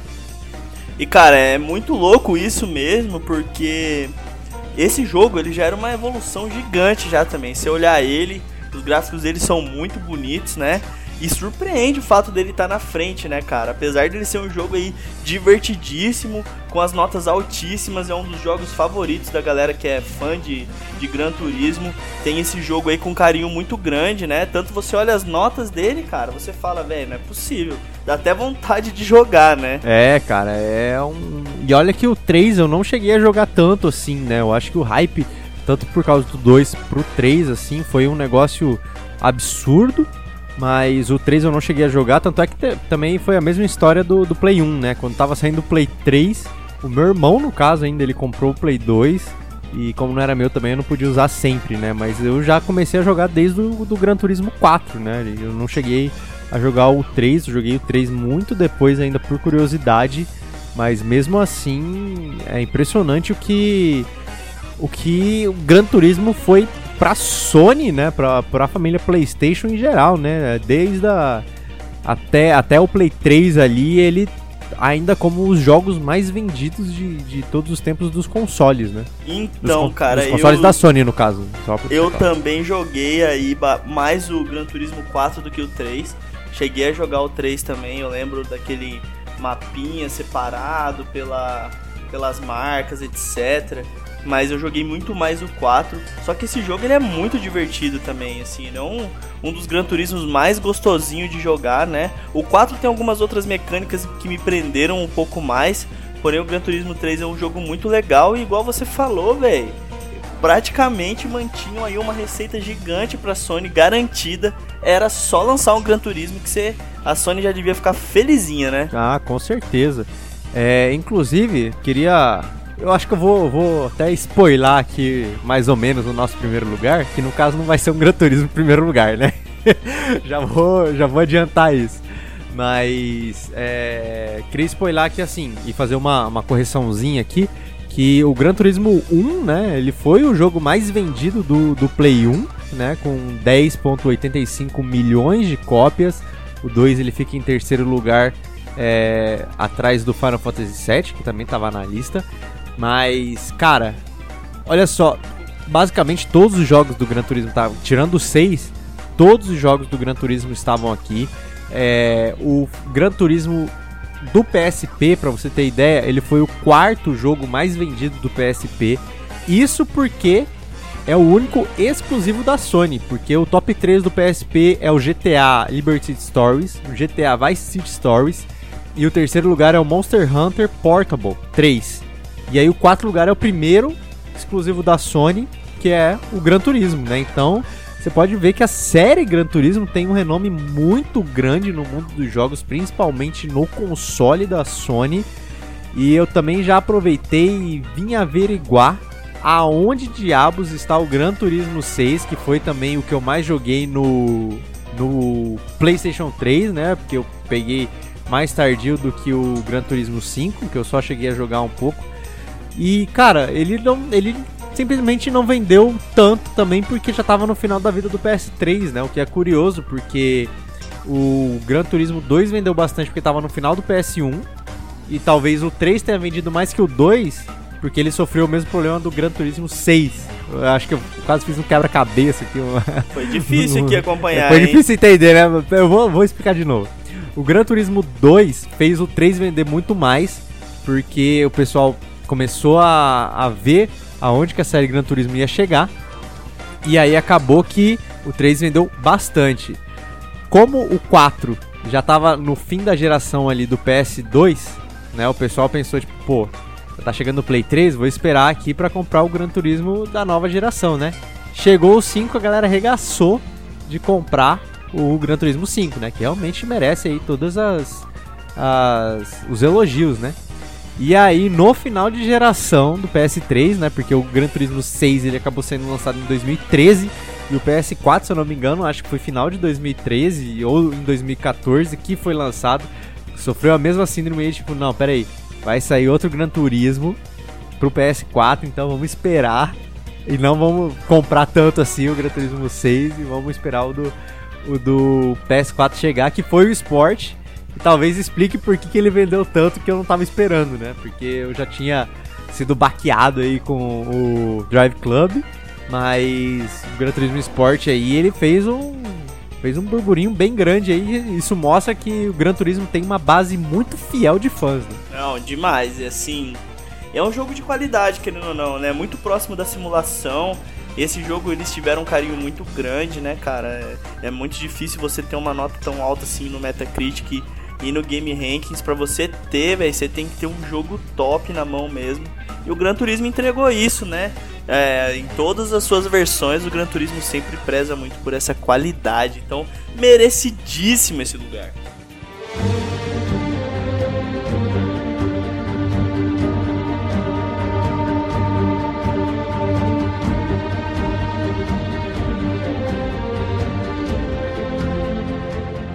E Pedrão, o nosso primeiro lugar é o jogo responsável por eu ver e falar: hum, eu realmente vou precisar de um PlayStation 4. Porque o que o trailer desse jogo mostrou quando foi anunciado, eu tive que procurar esse trailer em 4K para saber se os detalhes eram tudo aquilo mesmo e era. E até hoje é impressionante, quer dizer, até agora, né? Agora que tem Last of Us Part 2 aí, a gente vê que Os caras foram a outro nível, né? Eu tô falando de Uncharted 4, a Thief's End, desenvolvido por, pela Naughty Dog, lançado em 10 de maio de 2016. Exclusivíssimo para o PlayStation 4 do gênero ação e aventura, teve as cópias vendidas de aproximadamente 16 milhões. E Uncharted 4 é um jogo de ação e aventura com a perspectiva em terceira pessoa. O jogo é o quarto título principal da série Uncharted, foi lançado exclusivamente para o PlayStation 4 em 10 de maio de 2016. Na história, os jogadores controlam mais uma vez Nathan Drake, um ex-caçador de tesouros que é persuadido a sair da aposentadoria pelo aparecimento do seu irmão mais velho Samuel. Junto com seu antigo parceiro Victor Sullivan, eles procuram por pistas para a localização do tesouro perdido do pirata Henry Avery. A Thief's End vendeu mais de 2,7 milhões de cópias nos 7 dias pós a sua estreia. Sua arrecadação por meio de vendas digitais já tinha alcançado 56 milhões de dólares em 3 semanas. No mês de dezembro, as suas vendas alcançaram 8,7 milhões de unidades, fazendo dele o jogo que o PlayStation 4 mais vendido de todos os tempos. E o título já vendeu até outubro de 2019 mais de 16 milhões de cópias. Nos Estados Unidos, foi o jogo mais vendido de maio de 2016 no Reino Unido, ficou em primeiro nas tabelas, alcançando a melhor estreia da história da franquia, com aumento de 66% de vendas em sua primeira semana em relação a Drake's Deception, que é o terceiro título aí que até então era exclusivo no PS3, depois de receber um remaster aí pro PS4. Já no Japão, o título também ficou em primeiro nas tabelas, com 128 mil unidades vendidas, permanecendo na primeira posição na semana seguinte, com 21 mil cópias vendidas, o que é uma coisa a se comemorar muito, né? Um jogo ocidental, né? Com todas as características de um jogo ocidental, né? Tiro e pessoas americanas e essas coisas, sendo um dos jogos mais vendidos no Japão aí no, no período, né? Então, um, um, marco de Uncharted muito bom aí. É, cara, realmente Uncharted foi um jogo que surpreendeu. Infelizmente eu não consegui aproveitar aí esse Uncharted. A série Uncharted é uma série que eu não consegui acompanhar muito na minha carreira de game, infelizmente. Mas esse jogo, cara, esse jogo foi um marco. Ele é um jogaço.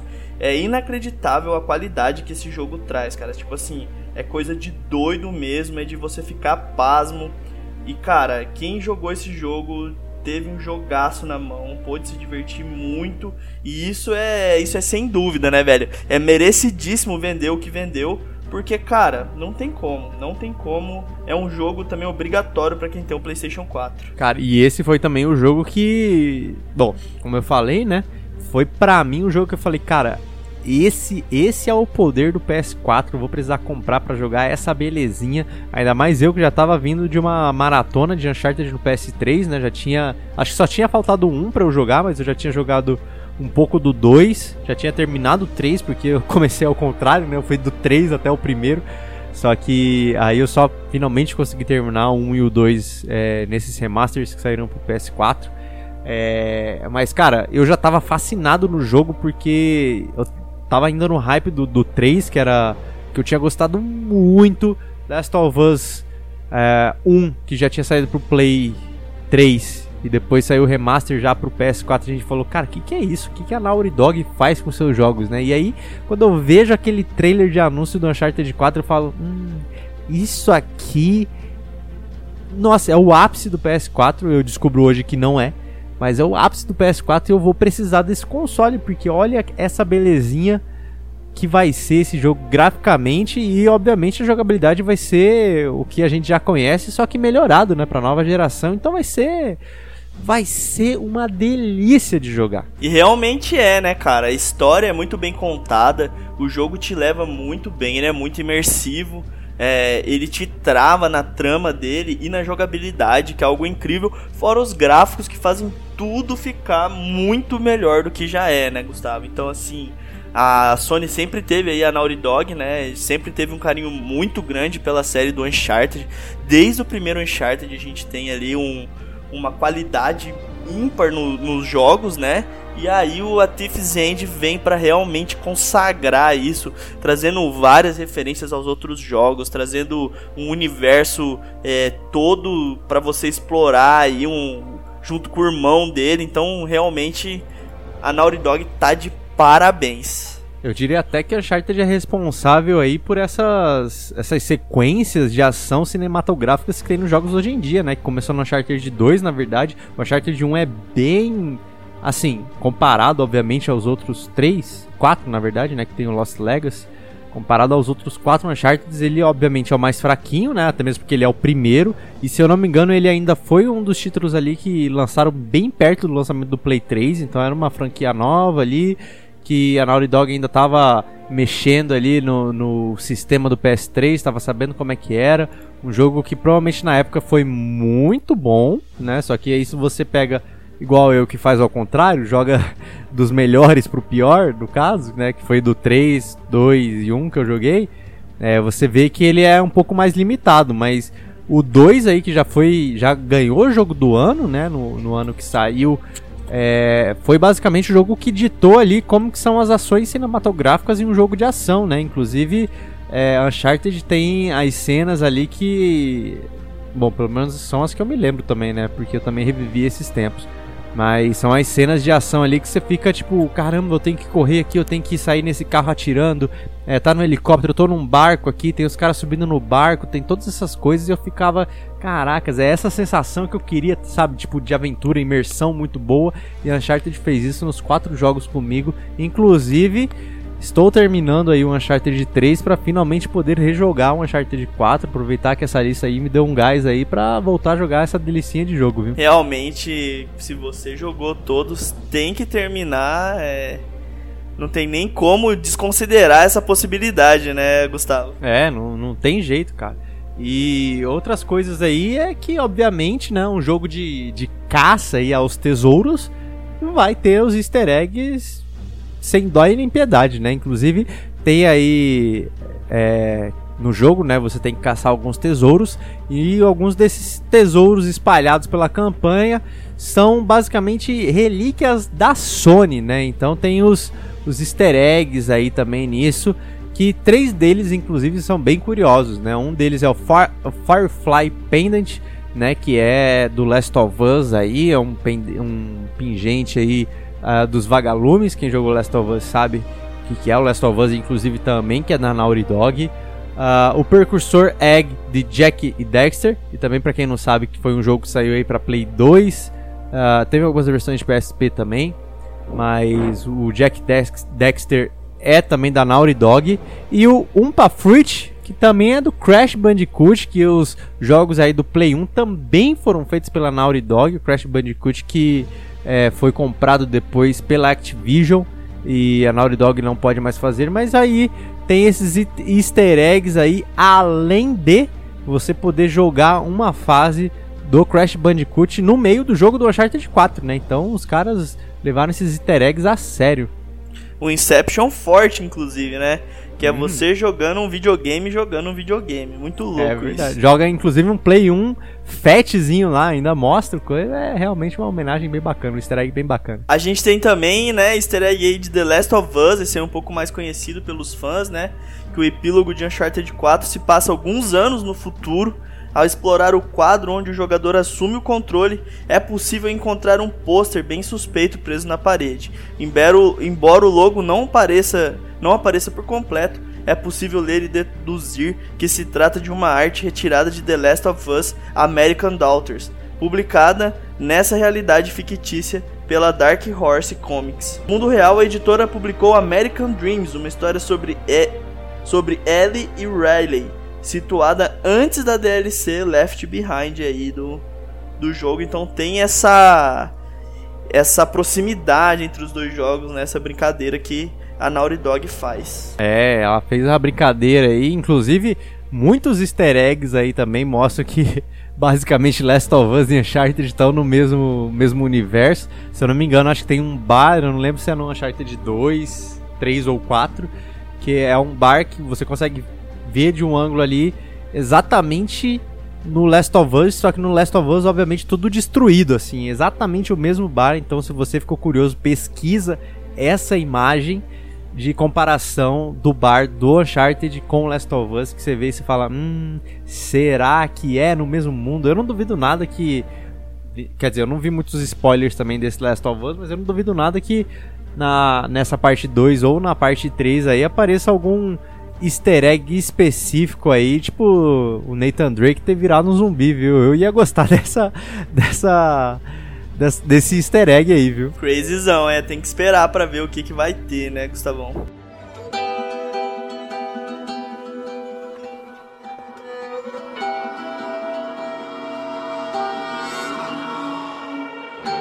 E Gustavão, além de toda essa lista, a gente trouxe aqui uma menção honrosa. Por quê, Gustavo?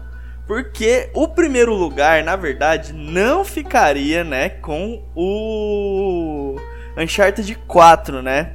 O primeiro lugar, se a gente contabilizar a versão remaster do jogo, ficaria com The Last of Us e The Last of Us Remaster. Então a gente deixou aqui como uma menção honrosa aí, outro jogo desenvolvido pela Naughty Dog, lançado no dia 4 de junho de 2013, a versão normal, e em 29 de julho de 2014, a versão remaster. Um para PS3, o outro para PS4 um jogo de ação, aventura e sobrevivência que juntos venderam, pasmem Gustavo, 20 milhões de cópias, meu amigo. O desenvolvimento de The Last of Us começou em 2009, logo depois da finalização de Uncharted 2, Among Thieves, o título anterior da Naughty Dog.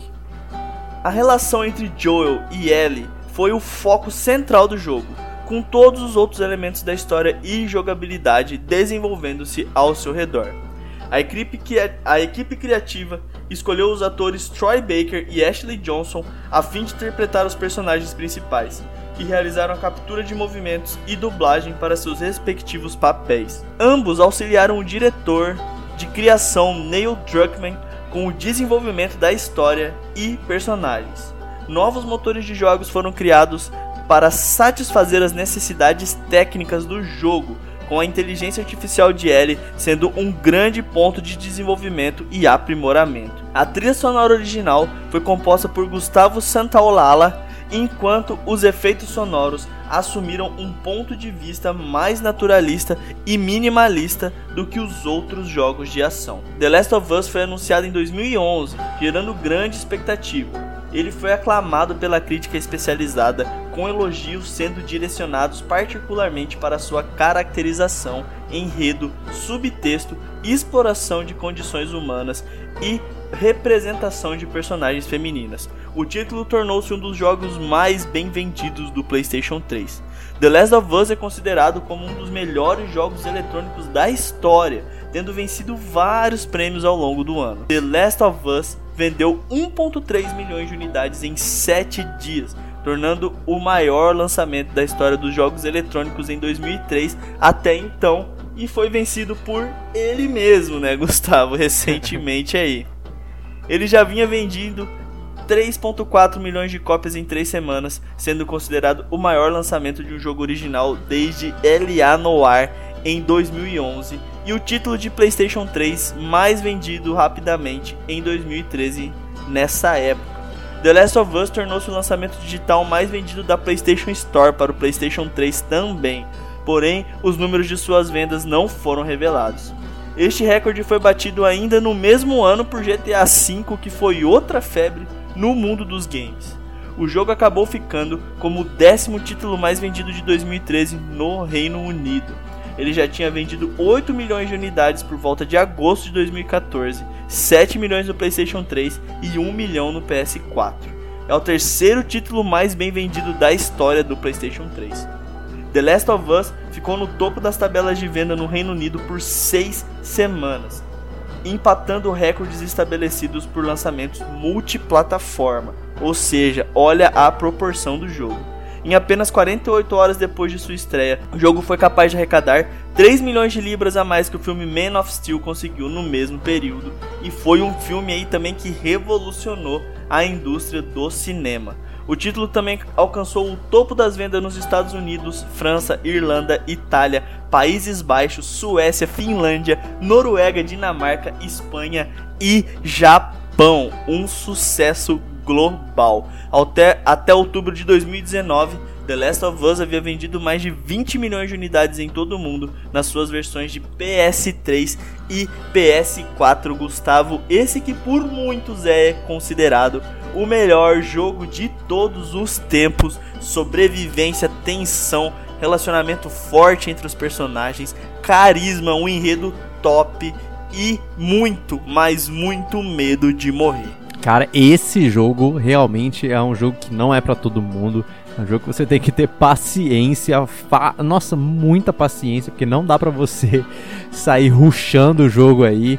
Diz que tem o pessoal aí que, que pega e ruxa, mas também, né, os caras já jogaram várias vezes, né? Se você tá jogando pela primeira vez, meu amigo, joga com calma, aprende tudo certinho, como que é, como que funciona, porque depois que você pega certinho o jeito de jogar, ele vira uma delícia de jogar. É aquele jogo feito para você jogar em stealth, e que é muito gostosinho você conseguir fazer as coisas em stealth, né? Para quem não sabe aí tem basicamente os zumbis aí, tem os zumbis aí que são mais fortes, tem, você não pode fazer barulho, você não pode acender uma lanterna, que, você, que eles já te notam, então é uma coisa que você tem que pensar muito.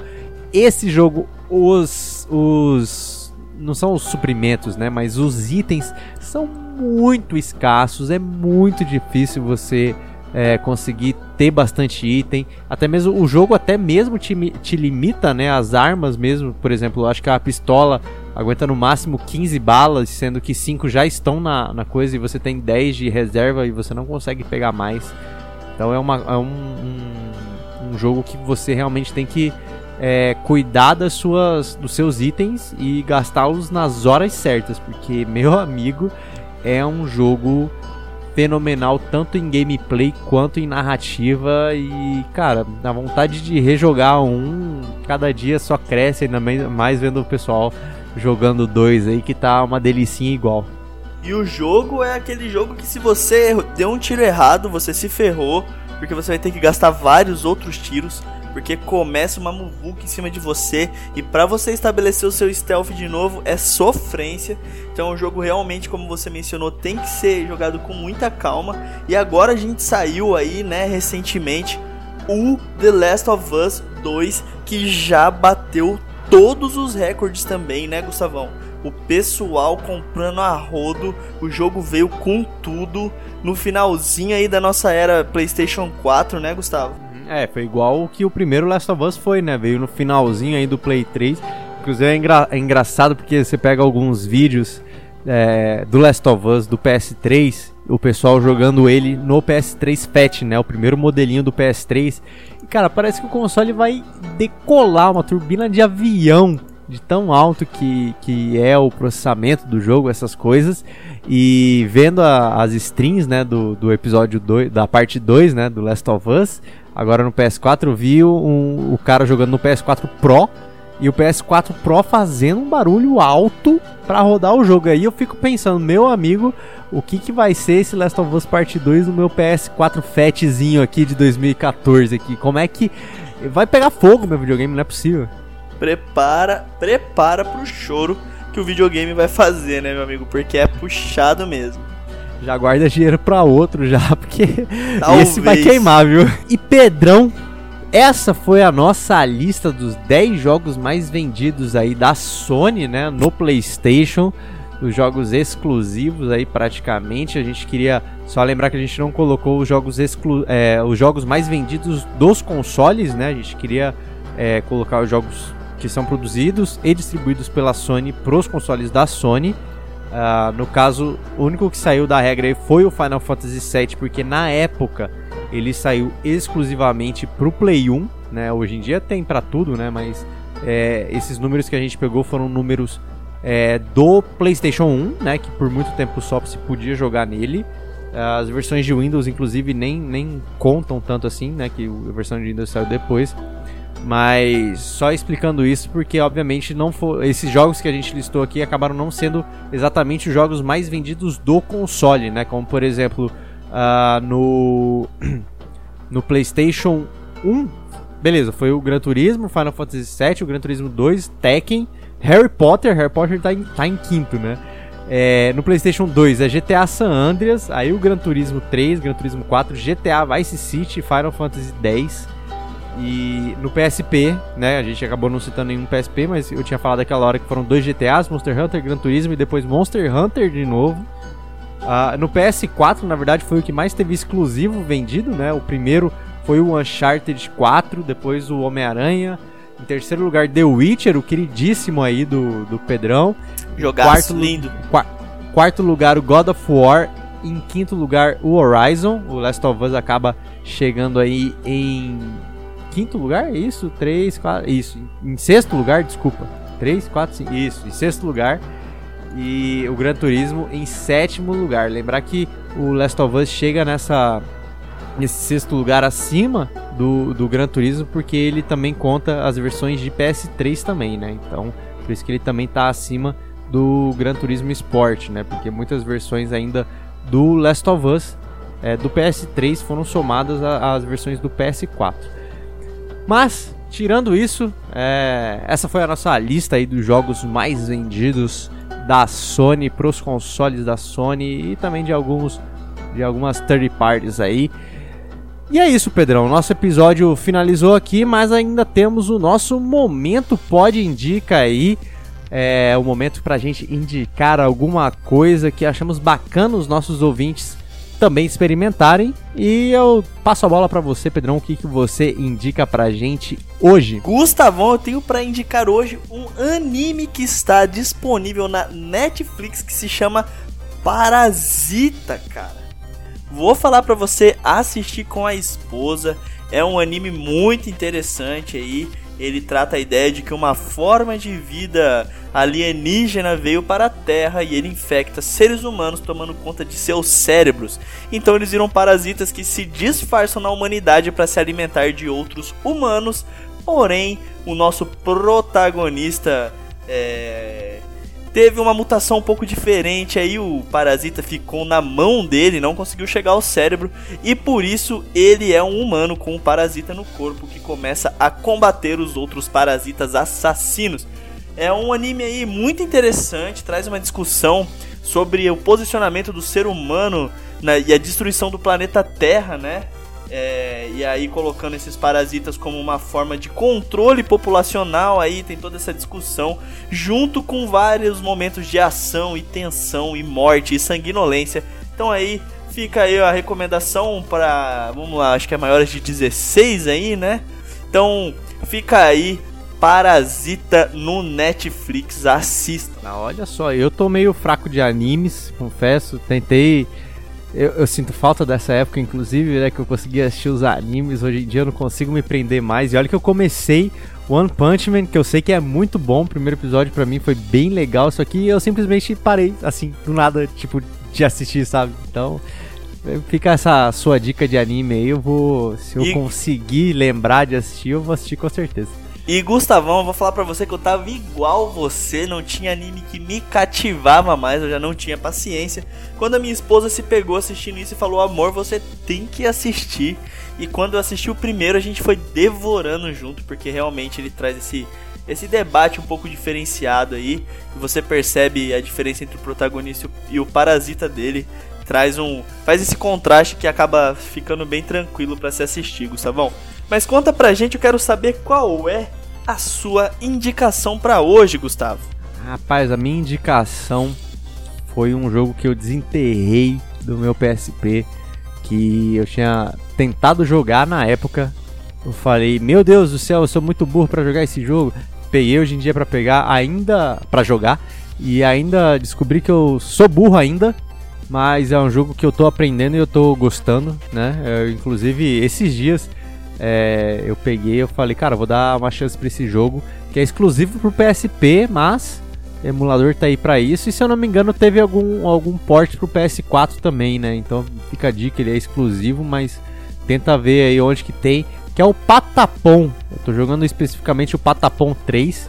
É um jogo aí basicamente de RPG rítmico que você tem que fazer os comandos no ritmo da música e a tribo, né, dos patapons, eles acabam cantando, né? Então, por exemplo, para você andar, você tem que fazer no ritmo pata pata patapom. Aí para atacar, você tem que fazer pom pom patapom. E isso todas essas cantilhas eles são botões diferentes, né? Então o pata é quadrado, o pom é, é o bolinha, Ah, o triângulo eu não lembro o que, que é, o X eu não lembro o que, que é também, porque eu só fiquei com patá, patá, patá, pão na cabeça, e isso é outra coisa que o jogo também faz muito bem, viu? Ficar com essa droga dessa música na cabeça. E aí eu acho que é até bom, na verdade, né? Porque aí você não precisa mais tentar lembrar quais são os comandos que você tem que fazer, né? Você, É tipo, bom. ah, eu quero, quero andar, é só patá, patá, patá, pão. Aí os cara, os carinha começam a andar, sua, sua tribo começa a andar, e aí você sai recrutando aí outros patapons, inclusive são bem fofinhos. E você monta ali o seu exército, né? Tem o patapon que é ataque à distância, o patapon que é ataque é, melee, o- os patapões responsáveis por curar você. Então, assim, é um jogo rítmico bem divertido, bem. É, como que eu posso dizer? Bem carismático os personagens. E fica a minha sugestão aí de patapom aí no, no. E jogue com fone de ouvido, viu? Porque vai precisar. Cara, eu não sei nem o que comentar sobre tudo isso que você falou agora. Você tem que dar uma chance pra patapom. Aproveita, Eu, baixa me celular e dá uma chance. intrigado aqui ao ponto de nem saber o que comentar a não ser pata pata pata pom. Pom, pom, patapom. Sua esposa que deve estar sofrendo com você fazendo um patapom o dia inteiro. Cara, o pior é que ontem à noite ainda ela tava assistindo TV e eu tava aqui no patapom. Ela começou a mexer a cabeça assim. Eu falei, ah, olha só, a música é boa. Você já tá andando fazendo patapom já não? Não, ainda não. Na minha cabeça sim, na verdade, né? Mas na vida eu não tô saindo cantando ainda, pata, pata, Ei. patapom ainda. Ai, ai, ai, vamos torcer pra que nem chegue a esse ponto, né? Já pensou? Mas, Pedrão, é isso. Finalizamos aqui o nosso Pod Indica. Mais um momento do nosso podcast aqui. É, hoje eu não sei se. Até o final do episódio. Não sei se as pessoas não perceberam, mas o Alexandre não participou deste episódio. Mas podem ficar Mentira! tranquilos que ele. Pois é, olha só, passou a lista e os indicados e ele. Não, ninguém percebeu a falta dele, certo? Mas fiquem tranquilos, o Alexandre ainda está com a gente. É só. Haverão dias que ele não vai poder participar, haverão dias que talvez eu não participe, haverão dias que talvez Pedrão não participe. Mas. E podem esperar por isso, né, Gustavo? Porque próximo aí nós teremos uma surpresa bem especial aí que vai me ausentar um pouco, eu diria. Pois é, na verdade as pessoas já sabem, eu acho, né? Acho que algum episódio específico a gente tinha falado aí que o Pedrão será papai aí nos próximas semanas aí. Tá Um- chegando. Um podgameiro mirim estará chegando aí ao mundo. Então o Pedrão provavelmente vai se ausentar aí daqui a algum tempo, mas por, por poucos episódios. Mas, enfim, né? É, é totalmente compreensível. E. Vou, vou aparecer, mas de forma um pouco mais esporádica, digamos assim. É um, é um easter egg, vai virar um easter egg. É, o easter egg. Mas é isso, Pedrão. Então vamos aproveitar enquanto você não é um easter egg e fala pra gente aí aonde que os nossos ouvintes podem entrar em contato com a gente. Para entrar em contato conosco, isso pode ser feito pelas nossas redes sociais. No Facebook nós somos o PodGameBR e no Instagram nós somos o arroba. Então pode entrar por qualquer uma dessas redes sociais, fora o nosso e-mail que está lá para receber as suas reclamações, elogios, contribuições, que é o contatopodgame@gmail.com, Gustavo. Inclusive, é, recebemos indiretamente, né? quer dizer, não, é, é, recebemos e não recebemos indiretamente, né? Um feedback aí que, se vocês perceberem, há alguns episódios atrás, o nosso editor, vulgo eu mesmo, deixou escapar- Famoso eu mesmo. famoso o próprio, deixou escapar aí um trecho que era pra ser cortado do podcast, então eu vou deixar vocês aguçando de curiosidade se vocês não perceberam. Tem um episódio aí que estávamos ensinando, né, o nosso amigo aí como divulgar as nossas redes sociais, aonde as pessoas podem ouvir o podcast.